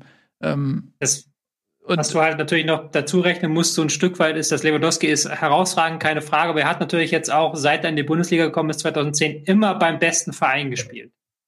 Also außer, er war immer, er war erst bei Dortmund, ist mit denen Meister geworden, da war er bei Bayern, ist mit denen Meister geworden. Und als Gerd Müller halt bei Bayern angefangen hat, da war Bayern noch nicht die Bayern, sondern der hat es ja quasi mit, zusammen mit Beckenbauer und ein paar anderen, hat es ja zu den Bayern gemacht. Aber ich will jetzt gar nicht diese, wer ist der größte Torjäger aller Zeiten in Deutschland Diskussion anfangen, weil allein, dass du halt Lewandowski in eine Schublade mit Müller packen kannst, zeigt ja schon, wie irre seine Torquote ist. Ja. Definitiv. Ist das der gleiche Müller, der immer noch bei den Bayern spielt? Ja. Ja, ja, das ist exakt der, ja, genau. Hm? Hm. Hat sich gut gehalten eigentlich, oder? Mhm. Ja. Bis, also der Kovac kurz einmal kleinen Karriereknick, aber ansonsten. Aber seine, seine, Frau hat ihn da wieder rausgeholt, habe ich gehört. Ein Glück. Ja, die Frau von, von Gerd Müller hat das äh, geregelt. Ähm, ja, schauen wir mal, ob er das dieses Jahr schafft. Auf jeden Fall ähm, haben sie es geschafft, die äh, hohe Hürde Schalke 04 zu überspringen. Äh, da würde ich auch gerne noch mal eins äh, oder zwei Sätze zu verlieren, wenn wir jetzt schon über dieses Spiel reden und über die Bayern reden. Lass uns das irgendwie miteinander kombinieren. Ich fand nämlich, dass Schalke das gar nicht so schlecht gemacht hat. 4-0 am Ende klingt jetzt sehr hoch. Kannst du eigentlich das letzte Tor abziehen? Vielen Dank. Übrigens Ralf Fährmann, das hat mich noch mal original 45 Punkte, nee mehr, 55 Punkte bei Kickbase gekostet. Dieses, diese eine nicht gehaltene Schuss, Schuss hat mich 55 Punkte bei Kickbase gekostet. Ähm, das hättest du dir sparen können. Ähm, 3 zu 0 klingt auch noch mal anders als 4-0 und das 3-0 war da ja auch irgendwie dann schon fast so ein bisschen so, ja, da waren die Scheuntore offen. Aber davor hatte Schalke Phasen, wo sie sehr couragiert gespielt haben. Sie hatten viele Abschlüsse, mit ein bisschen Glück schießen sie auch ein, zwei Tore. Natürlich war Bayern die bessere Mannschaft und hat auch verdient gewonnen. Aber ich fand, dass Schalke lebendig gewirkt hat. Die haben sich nicht abschießen lassen wie beim ersten Saisonspiel beim 8 zu 0 oder was das war. Sie haben sich teuer verkauft und ich fand auch, sie haben jetzt gegen Köln zum Beispiel, haben sich auch ganz teuer verkauft. Da haben sie am Ende verloren, was natürlich katastrophal ist, wenn man bedenkt, dass Köln direkter Konkurrent ist. Aber ich hatte trotzdem das Gefühl, die Mannschaft lebt. Und wenn du jetzt noch mit äh, William aus Wolfsburg einen guten Rechtsverteidiger dazu bekommst, äh, Kolasinac Linksverteidiger, hast eine Innenverteidigung, die Bundesliga tauglich ist, hast ein Mittelfeld mit Serra, mit ähm, hier, äh, wie heißt der, Harid und so weiter, ist eigentlich auch Bundesliga tauglich im Sturm. Muss man mal gucken, was Hünteler noch drauf hat. Aber irgendwie die Mannschaft ist lebendig, oder? Was meint ihr? Ja, das sagen wir jetzt aber auch schon von, seit einigen Spieltagen. Und das Problem ist halt, am Ende des Tages brauchst du halt einfach Punkte, weil die anderen Vereine ergeben sich ja auch nicht einfach. Und das ist einfach irgendwann, Nico hat es ja auch schon gesagt, irgendwann ist es auch einfach so ein Rechending. Ne? Irgendwann wird es einfach so knapp und der Druck wird so hoch, dass du abliefern musst, weil diese Kann-Spiele, wäre besser, wenn sie hier punkten und so, diese werden halt immer weniger. Und dann bist du einfach in der Pflicht, der Druck wird krasser und naja, wie gesagt, die anderen Vereine kämpfen halt auch ums Überleben und werden nicht kampflos den Relegationsplatz hergeben. Also ja, ich finde auch, dass Schalke eigentlich mit so einer Mannschaft, wie sie jetzt auf dem Papier ist, nicht absteigen muss. Hätte ich aber auch habe ich von Anfang an nicht gedacht. Jetzt wird es aber einfach fucking schwer. Ich glaube trotzdem, mit zwei Siegen in Folge kann das ganz schnell anders werden, aber dann müssen sie halt auch einfach wirklich mal anfangen. Es, es, es gibt ja noch so ein paar Faktoren, dass wenn du mit sehr Kolasinac äh, dir einen Verteidiger holst, der ja offensichtlich gleich einen Effekt hatte und der dir dann ausfällt, das ist unglücklich. Äh, die zweite Hoffnung dann aber auf einen 37-jährigen Stürmer zu legen, dass der eventuell auch nicht alle 17 Spiele macht, ist ja nachvollziehbar. Und dann, ich meine, ähm, jetzt sind sie beide sicherlich auch gegen Bayern ein bisschen geschont worden, hat mir das aber auch ein bisschen Sorge gemacht, dass die eventuell jetzt also nicht der Motor sind, der dafür sorgt, dass man die besagten neun von jetzt noch 16 Spielen gewinnt. Und der eigentliche Sargnagel ist ja auch nicht bei Bayern klar und auch das, sie jetzt gegen, ich glaube, Bremen ist als nächstes jetzt, das ist alles dieses 93. Minute gegen Köln das 2 zu 1 kriegen. Ich glaube, das war der, da ist das Genick äh, hart angebrochen worden. Ja, umso mehr, meine ich ja. Also es geht ja gar nicht jetzt, mir ging es gar nicht darum, irgendwelche mathematischen Chancen schön zu reden, dass sie den Klassenerhalt schaffen. Mir ging es darum, dass diese Mannschaft, die in einem katastrophalen Zustand ist seit einem Jahr, ähm, lebendig wirkt und auch gegen Bayern sich nicht einpupst, sondern dagegen hält und sich Chancen rausspielt. Und das meine ich. Sie ist, die Mannschaft wirkt nicht tot. Und das ist, finde ich, jetzt erstmal losgelöst von der Debatte, ob sie es noch schaffen oder nicht. Ich bin nur, der, was ich nur sagen will, ist, ähm, da ist noch nicht alles verloren. Und ob das jetzt reicht oder nicht, ist eine andere Debatte. Aber die Mannschaft lebt. Ja, sie haben jetzt 31 Schüsse zugelassen gegen die Bayern, hatten in der ersten halben Stunde ein paar Chancen. Ich weiß nicht, ob das reicht, um ihren Revival da einzureden. Da muss schon viel, viel mehr noch kommen, gerade was das Vorwärtsverteidigen angeht. Gut. Aber sie lebt. Kommen wir jetzt zu unseren Prognosen. Wer steigt ab? Ich wollte nur am Ende das letzte Wort haben. Das war mir wichtig. Wer steigt ab? Diese Frage ist ja naheliegend, wenn wir gerade über Schalke reden. Was haben wir denn vor der Saison getippt? Jetzt bin ich gespannt. Ich bin auch sehr gespannt. Ich weiß es nämlich gar nicht Keine mehr. Ahnung. Ah, ich weiß es doch wieder, weil ich es jetzt sehe. Okay, ich lese mal vor. Von rechts nach links für die Podcast-Zuhörer hier. Äh, Ralf hat getippt Stuttgart, Relegation, Köln und Bielefeld direkt. Nico hat getippt Köln, Relegation, Stuttgart und Bielefeld direkt. Tobi hat getippt Stuttgart, Relegation, Mainz und Köln direkt. Eddie hat getippt Union, Relegation, Bielefeld und Mainz direkt. Ich habe getippt Köln, Relegation, Bielefeld und Union direkt. Da hat sich zumindest jeder von uns mindestens einmal vergriffen. Mhm. Das ist doch tröstlich. Also eigentlich kann man sagen, zwei, hat, zwei Treffer hatte jeder und einen, einen Nicht-Treffer. Ja, ich, ich würde auch im Moment noch sagen, das siehst du ja im Moment in der Tabelle, dass sich da so ein, zwischen, zwischen 9 und 10 so eine schöne Grenze gesetzt hat und dass der VfB Stuttgart ja mittlerweile auch im unteren Teil angekommen ist. Die sind noch nicht so komplett raus aus der Geschichte, glaube ich. Auch wenn sich 22 Punkte nach 18 Spielen oder wie viel haben, ja ganz gut anfühlt. Aber ähm, das wird noch spannend. Die sind ja vom Wie einfach auf einem ganz anderen Niveau als die Teams, die darunter stehen. Das ist das Problem, glaube ich. Ja, das stimmt schon. Ja. Ähm, Union ist natürlich, glaube ich, raus, das kann man sagen, oder? Ja, definitiv. Das, äh, glaube ich auch. Aber alles andere ist, und da, das, das fragile Werder Bremen ist da noch genauso drin wie, ja gut, Hoffenheim und Hertha. Also Hertha gehe ich davon aus, die werden sich jetzt ein bisschen am, äh, am Schopf, wie heißt das, am Schopf da rausziehen. Ähm, aber ab dann sind sie alle, das wird noch, ein- das wird noch eine muntere Saison. Auf jeden Fall. Das ist ja echt interessant, was äh, es da noch so für Entwicklung gibt. Stuttgart würde ich mal sagen, okay, die haben jetzt in den letzten Wochen wirklich nicht gut gepunktet. Ich habe auch schon wieder aus Stuttgart sorgenvolle ähm, Ängste zu spüren bekommen per SMS. Sagt man das noch SMS?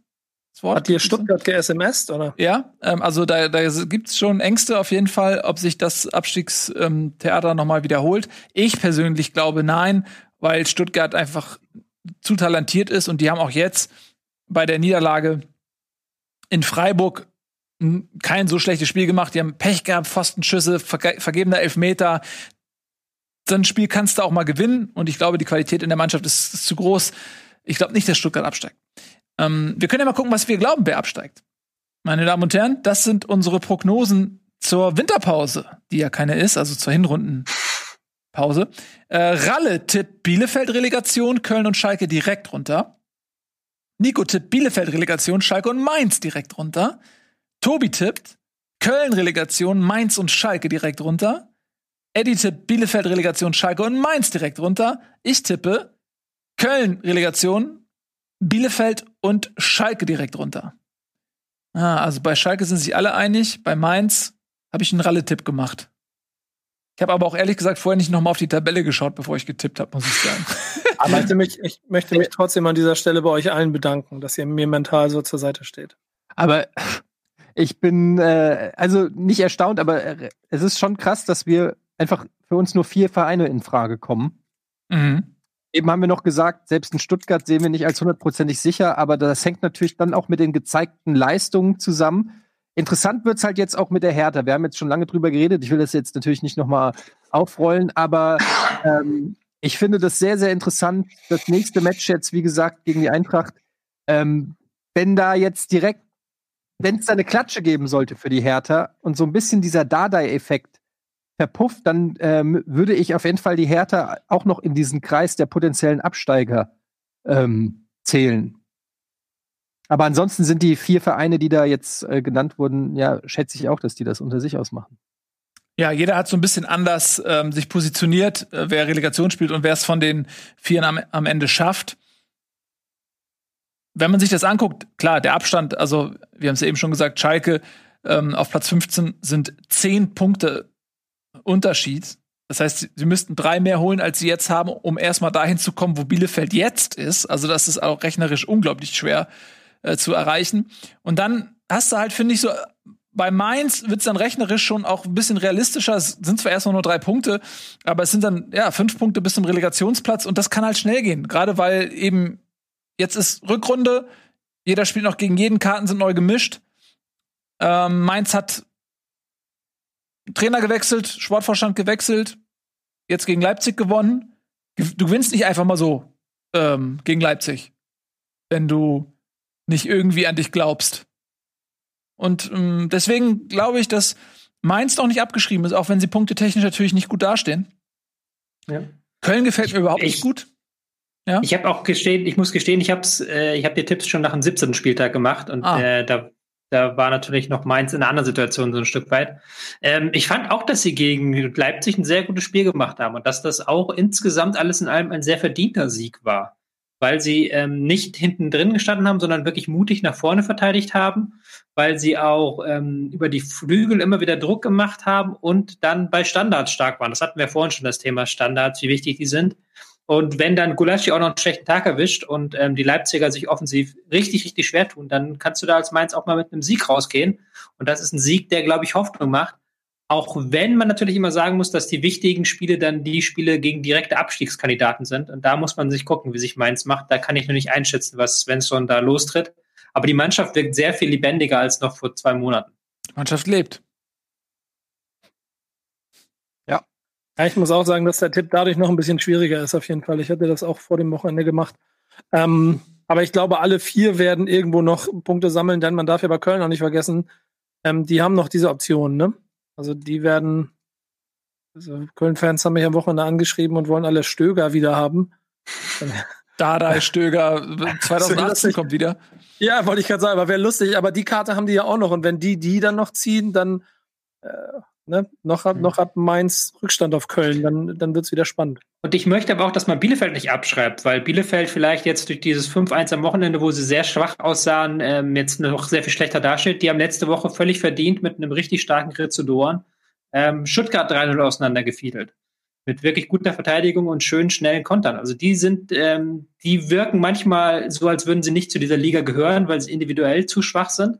Aber dann haben sie immer wieder Spiele dabei, wo sie ähm, ihre ganze Klasse und ihre ganze Kampfstärke reinwerfen und dann gerade diese wichtigen Spiele gegen andere Abstiegskandidaten für sich plötzlich entscheiden können. Das kann auch noch ein ganz wichtiger ähm, Faustpfand sein in den kommenden Wochen.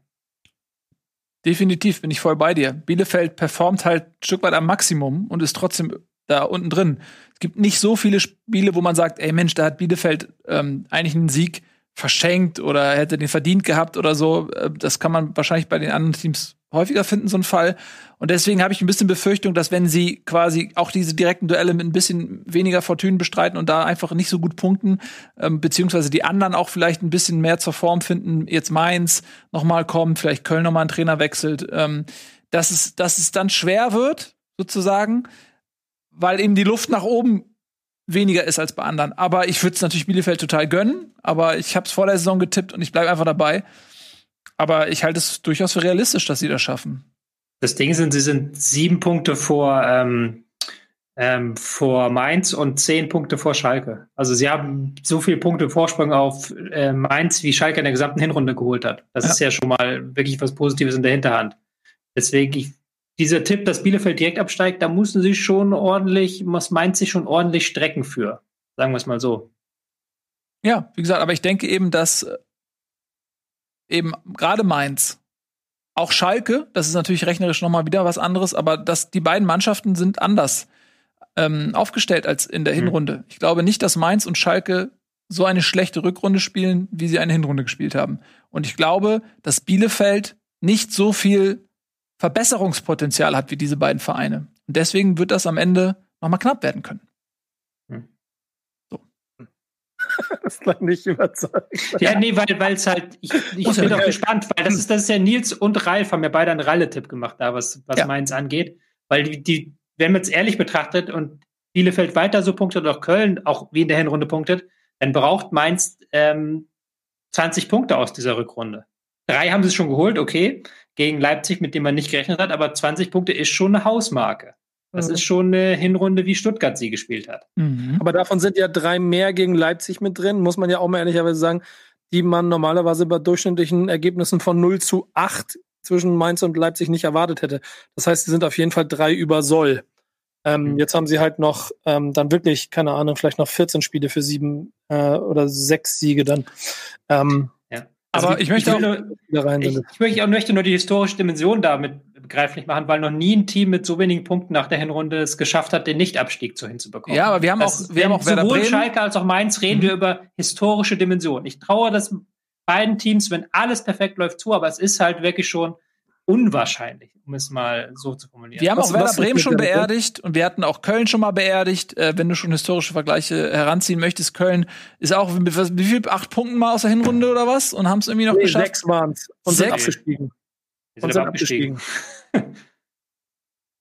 Sind die abgestiegen in dem Jahr? Die hatten noch dieses Ja. eine Jahr, wo sie, war das nicht letztes Jahr, als sie so mega schlecht waren? Nee, der Saison waren sie recht gut und haben am Ende Irgendwann waren sie doch mal mega schlecht. Es, es gibt, glaube ich, ja diesen Eintracht Frankfurt oder wer hält den Rekord mit der schlechtesten Hinrunde und dann in der Rückrunde noch den Nichtabstieg? Ich glaube, das Und war Eintracht HSV. Frankfurt.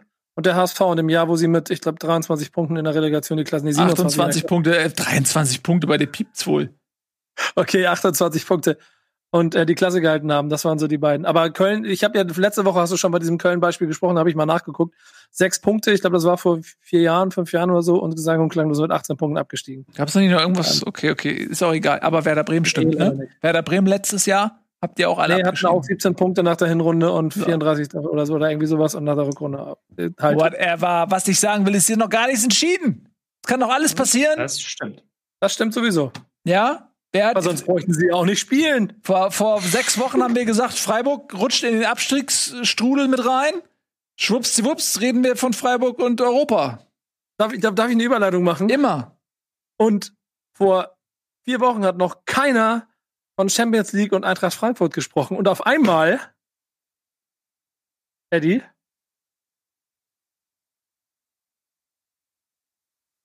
muss Toner machen. Man hört ihn nicht. Aber ich meine, bleibt bitte bei euch, ne? Weil ich habe ja schon vor der Saison gesagt, Frankfurt wird die Überraschung. Und deswegen könnt ihr bitte mal bei euch bleiben, was eure falschen Prognosen angeht, okay? Die werden, die werden die Champions League erreichen. Die große. Champions! So, pass auf, wir machen jetzt folgendes. Wir hören Eddie nicht, der fixt sein Mic, wir machen ein bisschen Werbung. Gleich sind wir zurück, dann erklärt Etienne uns, weshalb Frankfurt nächstes Jahr Champions League spielt. Bis gleich.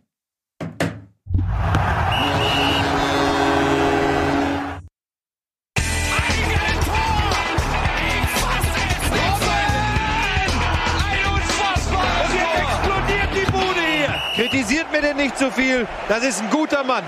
Ja, danke, Eddie, auf jeden Fall für diesen interessanten Monolog zum Thema Eintracht Frankfurt. Äh, das war wirklich mitreißend und emotional. Damit machen wir jetzt weiter mit Borussia Dortmund. Die ja, gut, komm, dann mach's halt normal. Es war Werbung gerade, die Leute haben es nicht gehört. Ähm, Eintracht Frankfurt, Champions League, Ja. Fragezeichen. Das gleiche Spiel nochmal? Nee, ich, ähm, mir wird immer vorgeworfen, dass ich Monologe halte. Ich möchte jetzt mal von euch was hören. Ja, ich sag, ich habe ja von Anfang an gesagt, Eintracht Frankfurt ist die Überraschung der Saison. Und zwar, weil sie zum ersten Mal seit langer Zeit keine Doppelbelastung oder Dreifachbelastung haben. Sie haben früh im DFB-Pokal die Segel gestrichen. Sie sind nicht in der Euroleague dabei. Das heißt, sie können ihr energiegeladenes äh, Spiel komplett auf die Bundesliga konzentrieren. Und wenn dann alle fit sind, jetzt hast du Jovic noch, der qualitativ noch mal besser ist als, als Bastost in meiner äh, Ansicht. Du hast einen Silva da vorne, der fantastisch funktioniert. Kostic ist wieder in Topform, der war lange verletzt. Hat jetzt seinen besten Freund da wieder äh, mit ähm, Jovic, den er da bedienen kann. Und äh, klar, Abraham wird fehlen, muss man mal gucken, wie tut er sich da äh, in dieser Rolle. Tut er sich schwer oder nicht? Das muss man dann einfach schauen. Und ähm, dann äh, sind sie jetzt am Rollen, aber man muss bedenken, sie sind auch, glaube ich, in der Hinrunde gut gestartet. Ja, das muss nicht heißen, dass das sich jetzt über die äh, Rückrunde noch komplett so durchzieht. Die haben ab, und zu mal einfach so eine Sinuskurve, auch so was ihre Form angeht und ihre Punkteausbeute. Aber ich glaube eben, dass sie in dieser Phalanx, in der sie stecken, ganz gute Karten haben, weil Bayern, äh, Leipzig, Leverkusen sind eh weg, aber die schwächeln auch so ein bisschen und dann guckst du, okay, Gladbach, natürlich Dortmund steht hinter ihnen, das sind Vereine, auf die sie aufpassen müssen. Aber alles, was dahinter kommt, also ab Platz 8, ähm, glaube ich, dass Frankfurt da tabellarisch die besten Chancen hat, sich da festzusetzen. Ähm, und dann muss man natürlich gucken, was macht Glad Gladbach, was macht Wolfsburg. Aber ich glaube, dass äh, Frankfurt allemal die Euroleague drin hat. Das allemal. Also, Ich finde, Experte zuerst. äh, dann mach du. Oh, oh. Äh, ich, ich sag mal so, ich finde, das Wichtigste war, glaube ich, diese Umstellung auf 3-4-3 mit ähm, einer Doppel-10 hinter Silver. Weil ich glaube, dass die, was wir in der ersten, in der Hinrunde immer wieder angesprochen haben, war die fehlende ähm, Kreativität, dass sie äh, geguckt haben, dass sie den Ball auf Außen spielen und von dort kam dann nichts mehr. Und jetzt hat man halt mit ähm, Younes, mit Kamada oder Barkok auf der anderen Seite im Halbraum eine Gefahr, die, ähm, um die sich die Gegner auch kümmern müssen. Ähm, die können mit Dribblings wirklich sehr viel Schaden anrichten. Und das schafft dann auch wieder Räume auf den Flügeln, weil die Gegner halt nicht wissen, okay, der zweite Pass geht eh raus zu Kostic, wir müssen dann nur zwei Leute auf ihn abstellen. Das funktioniert nicht mehr, weil dann Younes und Kamada zu viel Schaden anrichten. Ich glaube, dieser Systemwechsel war sehr entscheidend, dass man jetzt wieder offensiv mehr Gefahr verströmt als noch in den ersten Spielen der Saison. Weißt du, was ich gerade gemacht habe, Tobias? Na. War auf elffreunde.de und wollte aus einem Artikel schlaumeiern. Und dann habe ich den Autoren des Artikels gelesen und habe gedacht, das lässt du mal lieber. Ähm, aber ich habe ich hab sowieso schon immer das Gefühl gehabt, dass bei Eintracht Frankfurt ähm, es immer nur so in Zünglein gefühlt hat, weil dieses, diese Wucht und dieses Mächtige, was diese Mannschaft hat, und ähm, es ist ja nun mal auch ehrlicherweise eine ganz klare Mannschaft, die über diesen zentralen Stürmer kommt und mit dem immer Erfolg also Tore, garantierte Tore schießt, ähm, was vielen anderen Mannschaften in der unteren Hälfte einfach fehlt. Und das ist ja spätestens durch die Rückkehr äh, von Jovic gekommen, aber auch vorher schon ja über die letzten Wochen immer ähm, konsequenter geworden. Also auch zurückgelegen, trotzdem Tore gemacht und so. Ich, ich habe im Moment ein bisschen viel Respekt vor Eintracht Frankfurt, weil die wieder genauso spielen wie vor zwei Jahren, wo sie wie so im Selbstverständnis einfach die Gegner überrannt haben. Ich würde sogar sagen, also rein vom Fußballerischen her ist es die beste Eintracht, die ich, äh, glaube ich, seit Uwe Bein Zeiten gesehen habe. Ähm, das klingt jetzt übertrieben, aber es ist äh, tatsächlich rein spielerisch gesehen ist es, das ist der Grund, warum ich auch das mit den Champions League gesagt habe, weil ich einfach momentan in der Liga nicht viele Vereine sehe, die einen besseren Fußball spielen. Das kann sich bei der Eintracht leider, und das ist ja auch, was Nils angesprochen hat, immer wieder ändern, weil sie natürlich nicht die Konstanz einer, einer, einer Weltklasse-Mannschaft haben. Aber momentan, jetzt gerade bewertet, ähm, sind sie einfach super gut drauf und vor allen Dingen super selbstbewusst. Die Eintracht hat ein Selbstbewusstsein, wie ich es lange nicht gesehen habe. Jeder einzelne Spieler will den Ball und weiß dann tatsächlich auch was anzufangen. Und man merkt es an so Kleinigkeiten wie so langen Pässen, die richtig druckvoll gespielt werden. Ich das ist richtig, es entzückt mich richtig, wenn ich das sehe. Wenn ich vor ein paar Wochen habe ich noch so kleine Verreckerlis gesehen, die so auf halber, wie so BB-8, dem die Batterien ausgehen, so auf halber Strecke einfach schnauft der Ball und kann, kommt nicht mehr zum Mitspieler. Und jetzt gibt's da so Laserbälle teilweise. ähm, und es macht einfach wirklich, ich muss wirklich sagen, es macht eine große Freude dieser Mannschaft momentan beim Fußball zuzugucken. Mir ist natürlich wohl bewusst, dass das jeder, jeden Tag schon wieder zu Ende sein kann, aber Sie haben es jetzt auch bewiesen gegen die vermeintlich Kleinen und das war mir wichtig, weil Mainz, Bielefeld, das waren normalerweise so Vereine, wo die Eintracht nach einem guten Spiel gegen einen Topverein auf jeden Fall drei Punkte abliefert. Auf jeden Fall, gerade in Mainz, jetzt auch Bielefeld. Das haben sie jetzt nicht gemacht und deshalb weiß ich gerade auch gar nicht, wie mir geschieht. Wie soll ich das einordnen? Wie, die haben, die haben Mainz weggehauen? Was bedeutet das für den Rest der Saison? Ich weiß es nicht. Ja, ist, äh, ich glaube, dass sie auf jeden Fall das Zeug haben, auch weil die anderen Vereine eben schwächeln. Dortmund schwächelt, hat genug mit sich selbst zu tun. Ähm, ja, gut, die Bayern sind weg. Leipzig, glaube ich, schwächelt ja nicht richtig, nur weil sie jetzt nicht Bayern äh, den, den Rang abkaufen. Also die sind safe da drin, aber Leverkusen schwächelt auf jeden Fall ein bisschen. Den haben wir noch da oben. Ja, Wolfsburg würde ich jetzt mal sagen, ist genauso ein Anwärter dann auf die Top-Plätze wie wir. Gladbach natürlich auch. Die haben aber auch alle noch eine Dreifachbelastung. Die Eintracht hat auch jetzt das Glück, sage ich mal im Unglück, ähm, sich wirklich konzentriert auf jeden Gegner vorbereiten zu können. Und das könnte dann das Zünglein an der Waage sein. Ich traue es mich nicht auszusprechen, ich will es nicht jinxen, aber ich sage auch ganz ehrlich, wenn es eine Saison gibt, wo die Eintracht wirklich gute Chancen hat, mal unter die Top 4 zu kommen, dann glaube ich, ist es diese Saison. Ja, da sind wir uns ja alle ziemlich einig. Ähm, ich würde sagen, weil wir nicht mehr so viel Zeit haben, machen wir direkt mal weiter mit dem nächsten Spiel und das ist ein Spitzenspiel von Freitag. Borussia Mönchengladbach gegen Borussia Dortmund, was ähm, ja tabellarisch natürlich auch sehr interessant war. 4 zu 2 ist es ausgegangen für Gladbach und bei Dortmund muss man sagen, da wiederholen sich die Dinge irgendwie in schöner Regelmäßigkeit mit dem Aussetzer jetzt gegen Leipzig, äh, wo sie tatsächlich mit einer bockstarken Halbzeit auch verdient 3-1 gewonnen haben. Man hat immer das Gefühl, es gibt eine Phase im Spiel, wo Dortmund sehr stark ist, kombinationsfreudig ist, den Gegner nach hinten drängt und sich auch wirklich Chancen erarbeitet, aber nicht genug Tore schießt. Und dann gibt's so zwei Punkte im Spiel. Das eine sind die Konter. Die laufen immer wieder in Konter rein, weil du merkst, sie verlieren den Ball im vorderen Drittel, versuchen das Gegenpressing und werden dann aber umspielt und äh, sie laufen in einen Konter rein. Und das zweite sind Standardsituationen. Mhm. Und dann eben die mangelnde Chancenverwertung, die dann auch noch dazu kommt, die dann dieser Mannschaft immer das Genick brechen. Und das dritte vielleicht noch ist die mangelnde Konstanz im Spiel selbst, dass sie eben nicht über 90 Minuten so dominant spielen, sondern oft nur über Phasen. Und diese Phasen reichen nicht aus, um genug Tore zu generieren und generieren auf der anderen Seite wieder zu viele Gegentore. So sehe ich Dortmund so ein bisschen. Und die müssen ein bisschen aufpassen, dass sie nicht in so eine Abwärtsspirale rutschen. Ähm, sie müssen ja diese Konteranfälligkeit abstellen und vor allen Dingen die Schwäche bei, bei äh, gegnerischen Standardsituationen abstellen. Wenn sie das schaffen, sind sie ja eigentlich vom Potenzial her eine Spitzenmannschaft. Wenn sie das nicht schaffen, müssen sie verdammt aufpassen dieses Jahr, weil du hast eben neben den drei äh, Mannschaften so wie die jetzt oben stehen, äh, Bayern, Leipzig, Leverkusen, hast du eben mit Wolfsburg, Gladbach und Frankfurt drei Vereine, die eindeutig Bock haben auf Champions League. Ähm, du hast vor allen Dingen ähm, du hast immer so Anflüge von Brillanz in dieser Mannschaft, aber das sind immer Einzelaktionen. Das ist immer, oder Aktionen von zwei, drei Spielern im Zusammenspiel. Das ist nie so eine komplette Mannschaftsleistung. Es ist nie so, dass du eine Kombination siehst, die hinten anfängt, die alle Spieler mit in, äh, in begreift und dann vorne geht der Ball rein. Das ist immer irgendwie so, jetzt hat mal Sancho seine Idee, jetzt ist plötzlich Haaland durchgeschaltet, jetzt kommt Guerreros Pass.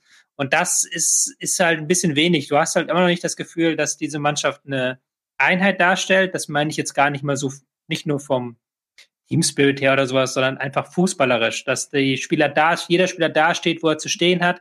Das ist ja auch das mit dem Gegenpressing immer.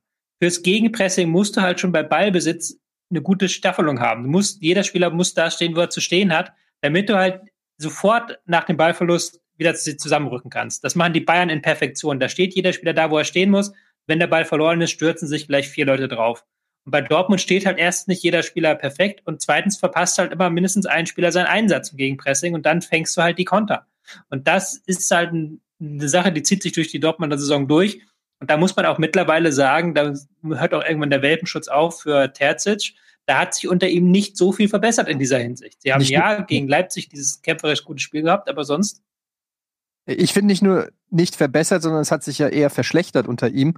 Ähm, und da sage ich jetzt nicht, was, was ich jetzt sage, sage ich nicht, weil ich aus Kickbase-Sicht, aber ich finde, seit Reiner nicht mehr spielt, ist Dortmund schlechter geworden.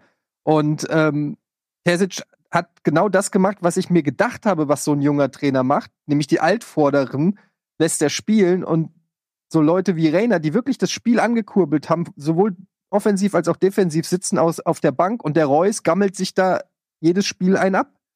Ähm, Brandt ist jetzt wieder in der Startelf, der war ja schon quasi weg vom Fenster. Da hieß es, dass er ausgeliehen werden soll.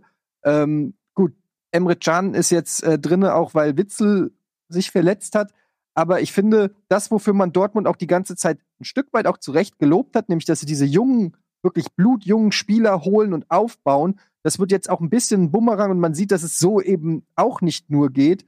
Ähm, denn wenn jeder Spieler, der da ist, den Verein nur noch als Sprungbrett sieht, dann geht das vielleicht auch ein bisschen auf die Identifikation und auch aufs, aufs ja, auf dieses ähm, Mannschaftsgefüge. Und ich finde, was man sehr gut sieht, was du ja auch gesagt hast, Tobi, ist, dass da, das sieht, sieht aus wie elf Einzelspieler einfach. Das sieht nicht aus, als ob da ähm, jeder auch dem Spieler links und rechts von sich das Gleiche gönnt wie sich selbst, sage ich jetzt mal. Dortmund in der Krise. Kein Champions League Platz für Dortmund diese Saison. You heard it here first. Sie haben ja noch genug Zeit, da zu reagieren. Nein, haben sie nicht, Tobi. okay, okay, okay. Ja, aber das wird ja insgesamt schon spannend da oben, ne? Also Frankfurt gerade gut, Dortmund total. Best. Ja? Nee, mach weiter. Also ja, also dass, dass Frankfurt im Moment vielleicht auch ein kleines bisschen äh, sich hin und raus spielt, ist ja, denke ich, auch klar. Ne? Also man darf Dortmund jetzt nicht deswegen total ab, abrechnen, denn das haben sie ja andersrum gegen Leipzig auch wieder bewiesen, was in dieser Mannschaft drinsteckt und Haaland ist jetzt nochmal die größte Naturgewalt nach Lewandowski in dieser Liga, ähm, der auch ganz viele Punkte ganz alleine holen wird. Also ich glaube jetzt nicht groß, dass Union Berlin und äh, Freiburg eine Rolle damit spielen, aber darüber wird's halt ein lustiger Kampf. Und das Wolfsburg, und da kann ich mich noch daran erinnern, hier in dieser äh, Runde, wir, glaube ich, auch mal da den Trainer schon nach ein paar Wochen angezählt haben, mit diesem, ähm, Entschuldigung, ist nicht bös gemeint, aber ich habe äh, mir auch wieder am Wochenende so ein paar Sachen durchgelesen und Bilder gesehen. Er sieht einfach aus wie so ein Versicherungsfachangestellter, Abteilungsleiter, der einfach seelenruhig Punkte holt und nur zwei Spiele die Saison verloren hat und jetzt mit ja, aber das hat ja mit nichts was zu tun, wie der aussieht, oder? Nein, aber, aber es hat, versteht, nein, natürlich nicht. Ach, ach wirklich, hat's nichts damit zu tun. Nein, aber ich meine, davor hast du den Verkäufer aus dem eine Weltladen sitzen, der in seinen Notizblock Sachen reinschreibt. Also, das hat, das war ja auch nicht, also, oder Jürgen Klopp mit seinen gemachten Zähnen, ist auch nicht besser. Okay, zurück zu den Fakten hier. Ich habe vergessen. Genau. Hier, hier keine, hier keine Sprüche. Dann beende ich, beende ich meine Rede. Ah, jetzt ist er gleich wieder eingeschnappt. Nein, nein, nein, nein, nein, nein, nein, nein. Ich weiß noch nicht, was ich, da, ich weiß noch nicht, was ich da, also es ging mir nur darum. Das ist ja nicht Clubhaus, Freunde. Benehmt euch mal ein ja, bisschen. Es ging, es ging mir nur darum, dass ich nicht, dass ich nicht damit gerechnet habe, dass Wolfsburg da oben steht. Lange Rede, kurzer Sinn. Ich wollte es nur anders verpacken. Ja. Ähm, so oder so, wir müssen das beobachten, äh, was in Dortmund abgeht. Ich bin ja der Meinung, wenn sie es irgendwann mal schaffen, irgendwie auch mal ein, zwei zu 0 in Führung zu gehen, gerade gegen Mannschaften, die sich hinten reinstellen, dann können sie sich auch wieder in Rausch spielen. Dann haben sie die Räume da hinten. Man hat das gesehen gegen Leipzig, wenn sie die Räume haben, alter Schwede. Und da muss ich ein Stück weit ähm, Eddie widersprechen mit diesen elf Einzelkünstlern. Weil wenn sie Spaß haben, erinnert euch mal an äh, die Tore gegen Leipzig, wie geil die waren, wie geil die rausgespielt waren, wie die direkt gespielt haben, wie die, wie die da alle irgendwie beteiligt waren. Ähm, Sancho und äh, Guerrero, Reus, Haaland, zack, zack, zack, wie der Ball lief. Und das haben die ja in sich. Sie müssen nur die Ernsthaftigkeit, ja, die Ernsthaftigkeit, ja, na klar, die Ernsthaftigkeit im Spiel irgendwie entdecken und eben auch als Team das Verteidigen ernst nehmen. Ich glaube, naja, schauen wir mal, wie sich die nächsten Wochen entwickelt. Gladbach hat's gut gemacht, muss man auch sagen. Die wirken für mich deutlich cleverer, erwachsener, mit einem klaren Plan und deswegen haben sie auch gewonnen, weil Gladbach hat individuell nicht so die Qualität, die Dortmund hat, aber man merkt irgendwie, ja, die sind ein Stück weit irgendwie weiter, habe ich das Gefühl. Und das liegt vielleicht auch am Trainer, und den will Dortmund ja haben. Das kommt ja sicherlich nicht von ungefähr. Aber für Gladbach tabellarisch auch ein unglaublich wichtiger Sieg. Man ist jetzt auf Platz 5, ein Punkt hinterm Champions League Platz, auf dem Wolfsburg, Wolfsburg gerade äh, steht. Lass uns noch mal über ähm, das andere Spitzenspiel sprechen. Leverkusen gegen eben diese Wolfsburger. Äh, Leverkusen ist ja auch so ein bisschen wie ähm, ja Frankfurt manchmal oder meinetwegen auch wie Dortmund so ein bisschen unkonstant hier und da spielen teilweise eine überragende Phase, dann verlieren sie wieder Spiele, dann gewinnen sie mal wieder gegen Dortmund. Ähm, da fehlt einfach die Konstanz, um wirklich mal auch im Meisterschaftsrennen mitreden zu können. Jetzt eben 1-0 gegen Wolfsburg gespielt. Wie habt ihr das gesehen? Du hast halt in der Anfangsviertelstunde gemerkt, die haben Tempo, die haben richtig Bock gehabt. Wenn der Gegner auch, auch nur die kleinsten Räume anbietet, dann geht das auch schnell, zack, zack. Äh, Wirtz oder Miri, die sich zwischen den Linien schleichen. Und dann aber halt, die haben sie die Chancen nicht gemacht. Und als sie dann einzeln hinten legen haben, hast du aber die andere Seite der Medaille gesehen. Nämlich, wenn der Gegner gut organisiert ist und wenn sie dann den Ball so hinten hin und her laufen lassen, dann, dann kann das schnell in ähm, Langeweile erstarren. Und die Wolfsburger haben nach einer schwachen Anfangsviertelstunde, wo sie auch wirklich ihre Ordnung nicht gefunden haben, wo sie dann teilweise mit vier Leuten auf einer Linie, das sieht man bei ihnen selten, ähm, verteidigt haben, da hast du dann gemerkt, okay, jetzt haben sie reingefunden, jetzt haben sie auch wieder dieses ultra kompakte, dieses nach vorne schieben, dieses gemeinsam verteidigen haben sie hinbekommen und dann hat es Leverkusen schwer gemacht. Und was du bei Leverkusen auch merkst, die sind körperlich da, wo andere Teams vielleicht vor vier Wochen waren, die Champions League oder Europa League spielen. Die sind wirklich äh, hart in der Überbelastung, sodass die halt nicht mehr nachlegen können nach der Pause. Mhm. Ja, und das ist natürlich dieses Jahr insbesondere wirklich ein Faktor diese Frische und diese Kräfte, was wiederum für äh, Mannschaften wie Wolfsburg und Frankfurt spricht. Gut, ähm, dann haben wir noch Hoffenheim gegen Köln. Für Hoffenheim war es ein Stück weit ein Befreiungsschlag. Ganz verdient gewonnen. Köln war erschreckend schwach in meinen Augen. Hoffenheim hat sich ein bisschen Luft verschafft, wir hatten ja auch schon mal eine Phase, wo sogar ähm, der Trainer ein bisschen in Frage gestellt wurde. Jetzt hat man äh, 13-0 gegen Berlin gewonnen und 13-0 gegen Köln gewonnen. Also genau diese direkten Duelle, die man eben auch gewinnen muss. Und ähm, in beiden Fällen hatte man auch das Glück, dass man gegen kriselnde Mannschaften spielen durfte. Das ist aber auch dieses Momentum, was jeder mal hat in der Saison. Ähm, und in dem Fall hatte Hoffenheim das und sie haben es wirklich beeindruckend, finde ich, ähm, ja, auch ausgenutzt. Und diese Spiele verdient gewonnen. Hm. Hm? Köln war schlecht, oder? Ja, muss man nicht drum herum reden. Ja. Dass sie schlecht waren. Für Hoffenheim war es eine wichtige Woche. Wir haben jetzt schon über Enttäuschung geredet, da war Hoffenheim nicht dabei und auch über ähm, Abstiegskandidaten, weil ich glaube, diese 2-3-0s haben ihnen wirklich die Luft verschafft. Und das ist auch ein Stück weit eine Rückkehr zu dem Spiel der vergangenen Saison. Ähm, sehr viel tiefer Ballbesitz, aber auch tief stehen, höherer Fokus auf Verteidigung. Und das tut ihm momentan gut, weil die fußballerischen Weiterentwicklungen, die kommen sollten, die kamen nicht. Und eine Mannschaft wie Köln, wenn die dann einzeln hinten liegen, sind völlig überfordert, das Spiel zu machen gegen, ähm, gegen Hoffenheim. Und da hat man ja gemerkt, nicht mal einen Elfmeter haben sie es geschafft, übers Tor zu bringen, mhm. weil eben da vorne gar nichts geht in der Offensive. Und das ist das riesige Problem des ersten FC Kölns. Wie wollen die jemals wieder ein Tor schießen? Ja, wenn dann die Standards auch nicht mehr so gefährlich ja. sind. Also gegen Schalke, klar, ist dann auch eine Ausnahme, aber es ist dann auch wieder so, du wirkst dich gegen die schlechteste Mannschaft der Liga zu so einem Sieg in der letzten Sekunde, auch nur weil die mhm. sich in der Defensive dann so doof angestellt haben. Und dann sagen. kommt halt dann im Hoffenheim das Spiel, was du halt so wirklich vergeigst. Da gehen langsam, gehst du wirklich die Argumente aus, weil da auch jegliche Weiterentwicklung in irgendeiner Form fehlt.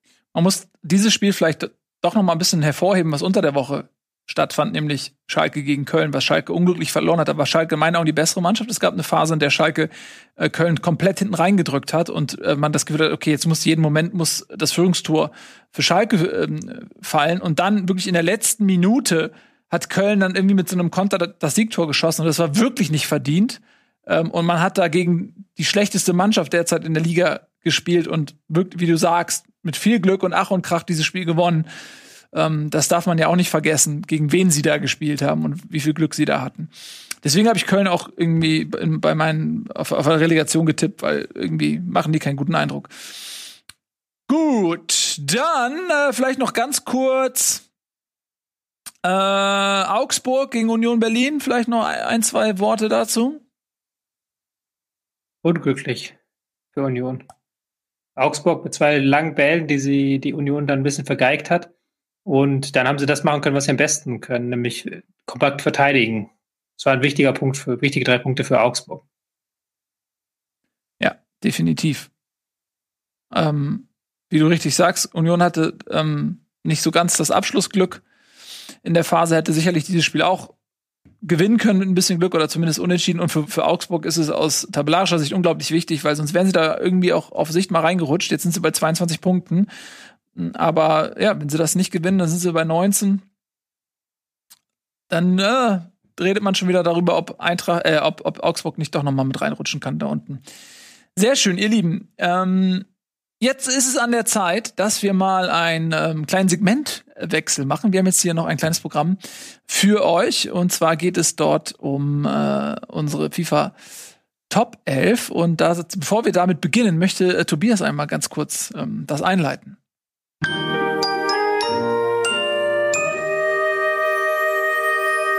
Werbung.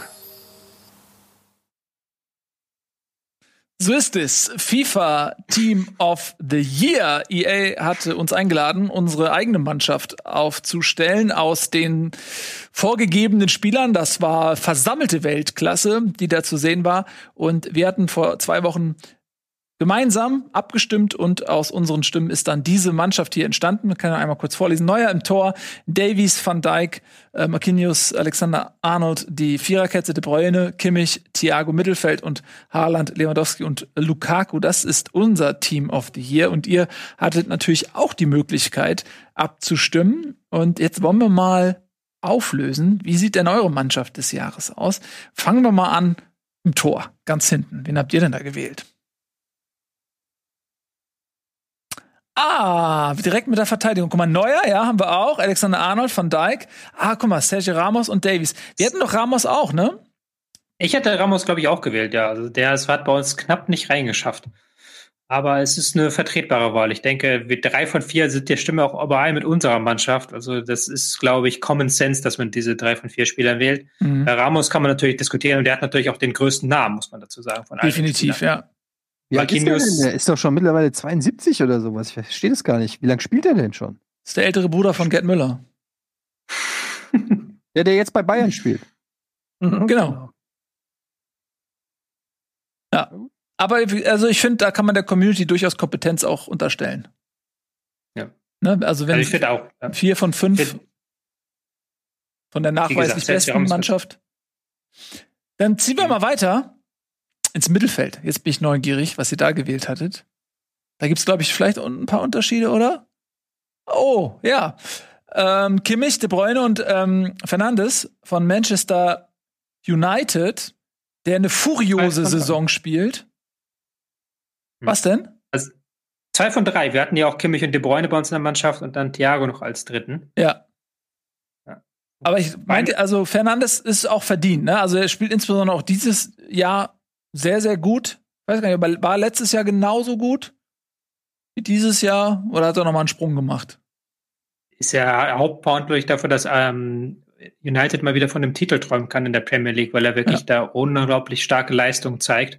Und diese ist, glaube ich, auch die Mannschaft, die gewählt wurde von Leuten auf der ganzen Welt. Mhm. Ähm, deswegen natürlich so ein Name wie ähm, Fernandes, der dann in der Premier League spielt, die nochmal mehr Aufmerksamkeit auf sich zieht, ähm, vielleicht nochmal auffälliger ist. Und man muss ja auch dazu sagen, das vergisst man ja immer gerne mal, United ist der größte Verein der Welt mit den meisten Fans. Die haben sich über Jahrzehnte eine riesige Fanbase gerade in Asien und Afrika aufgebaut Mhm. und haben da auch sehr viele Menschen, die natürlich bei solchen Abstimmungen dann für Bruno Fernandes im Zweifelsfall abstimmen und nicht für Thiago. Weil man bei Thiago ja auch dazu sagen kann, dass ähm, er keine so starke äh, zweite Saisonhälfte hatte, weil er einfach verletzt war und bei Liverpool noch nicht so durchgestartet ist wie bei den Bayern. Und Fernandes war, glaube ich, bei ähm, Ralf auch im Team. Also Ralf hat, glaube Mhm. ich, das Mittelfeld komplett, das da gewählt wurde. Mit Aber- Kimmich, ja, äh, mit Kimmich, De Bruyne und Bruno Fernandes. Deswegen fragte ich so, weil natürlich so der letzte Eindruck ist immer der präsenteste und er spielt natürlich jetzt momentan einfach auch eine bockstarke Saison. Es ist ja jetzt keine Eintagsfliege, es war schon lange klar, ähm, dass er ein großartiger Spieler ist. Aber ich glaube, dieses Jahr ist er noch präsenter, eben auch aufgrund des mannschaftlichen Erfolgs, den Manchester United hat. Jetzt Liverpool aus dem FA Cup geschmissen, in der Tabelle ganz vorne mit dabei in der Premier League. Das sind natürlich kürz, äh, kürzliche Eindrücke, die ja vielleicht auch noch mal eine Rolle spielen bei der Wahl. Ähm, aber auf jeden Fall ist das ein tolles Mittelfeld und ich glaube, alle, die da drin sind, haben ihren Platz verdient. Schauen wir mal. Jetzt bin ich sehr ge äh, gespannt, was äh, im Sturm passiert. Seht ihr? Das habe ich nämlich erwartet. Mbappé, Lewandowski und Cristiano Ronaldo. Und da kommt, glaube ich, noch mal zum Tragen, dass es, wie du sagst, ja auch eine internationale Wahl ist irgendwie.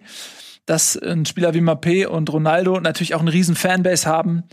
Und ja, Lewandowski als Weltfußballer, das, an den kommt es natürlich nicht vorbei. Aber natürlich kein Haaland, ne? Kein Lukaku, Kein Messi. kein Messi, genau. Ja gut, Haaland hatte, glaube ich, keine Chance. Mit Borussia Dortmund und Bundesliga ist man da Ja. ähm, international nicht so auf dem Schirm, wie das zum Beispiel in Ronaldo ist. Riesige Fanbase. Interessant finde ich, dass Mbappé geworden ist, ähm, vor Messi, ähm, vor Lukaku, vor Immo- Immobile auch. Ähm, aber natürlich Mbappé erstens ein weltbekannter Name, hat auch eine gute Champions League-Saison gespielt und ja, ist überhaupt natürlich ein ries- richtig bockstarker Torjäger. Ist jetzt, glaube ich, eine Floskel, muss man, glaube ich, nicht sagen. Ich, wir hatten es ja anders gesehen und ich glaube, Mbappé hatte tatsächlich keiner von uns drin in seiner Top 11.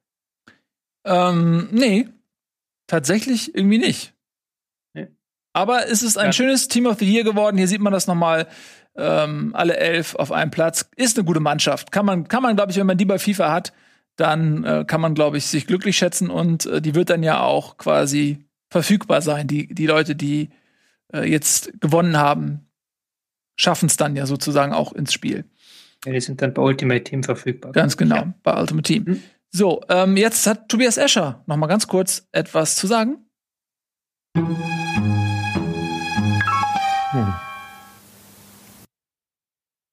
Stark. Dieser Einspieler, wo hat man den überhaupt her? Wo hat Marc den ausgegraben? Den haben wir heimlich Tief- gefilmt. Tiefsten Mottenkiste. Wer ist der Mann mit den Nee. vielen Haaren?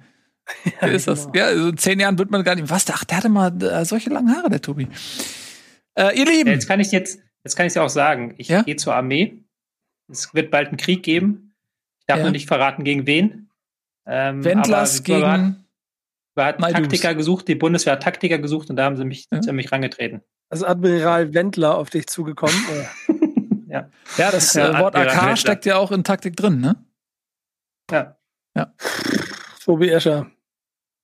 Ja, Lockdown also bin nicht gut, habe ich das Gefühl. viel Erfolg, wenn, Nee, das tut äh, mir überhaupt nicht gut. Nein, nein, nein, um Gottes ja, Willen. in wessen Armee auch immer du dienst, ich möchte nicht ihr Feind sein. Denn ich weiß, deine, deine Kompetenz ist unerreicht. Und wir freuen uns auch sehr, wenn du in der nächsten Woche wieder für uns dabei sein wirst, wenn es dann wieder um 17.30 Uhr eine neue Folge Bundesliga gibt. Diese ist nämlich jetzt vorbei.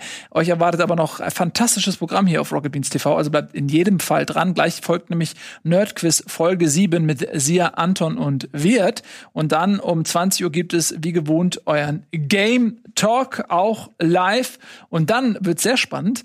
Äh, um 21 Uhr spielen wir wieder Rust auf unserem Rust-Platz, dem besten Server überhaupt. Und äh, diesmal mit dabei Chiara, Valentin Wirt und auch Eddie wird dabei sein. Und ich bin natürlich dabei und wir werden wieder eine Menge Spaß haben den ganzen Abend. Äh, und ihr solltet unbedingt einschalten, denn es wird zu diesem Live-Event äh, nicht wie gewohnt ein VOD geben. Also ihr solltet auf jeden Fall einschalten, wenn ihr nichts verpassen wollt. Das war's von uns, von Bundesliga. Hat noch jemand ein letztes Wort? Es ist so unmöglich bei diesem Rust irgendwas alles mitzubekommen. Da passiert so viel auf diesem Server. Man verpasst die Hälfte der Zeit irgendwas und dann ist wieder da irgendeine Hochzeit und da eine Talentshow. Es ist so krass viel, was da passiert auf diesem Server. Ja. So krass viel geiles Zeug. Fear of Missing Out wird da mal so richtig groß geschrieben. Definitiv. Deswegen auf jeden Fall einschalten. So, das war's von uns. Bis später. Tschüss und auf Wiedersehen. Diese Sendung kannst du als Video schauen und als Podcast hören. Mehr dazu unter rbtv.to slash Bundesliga.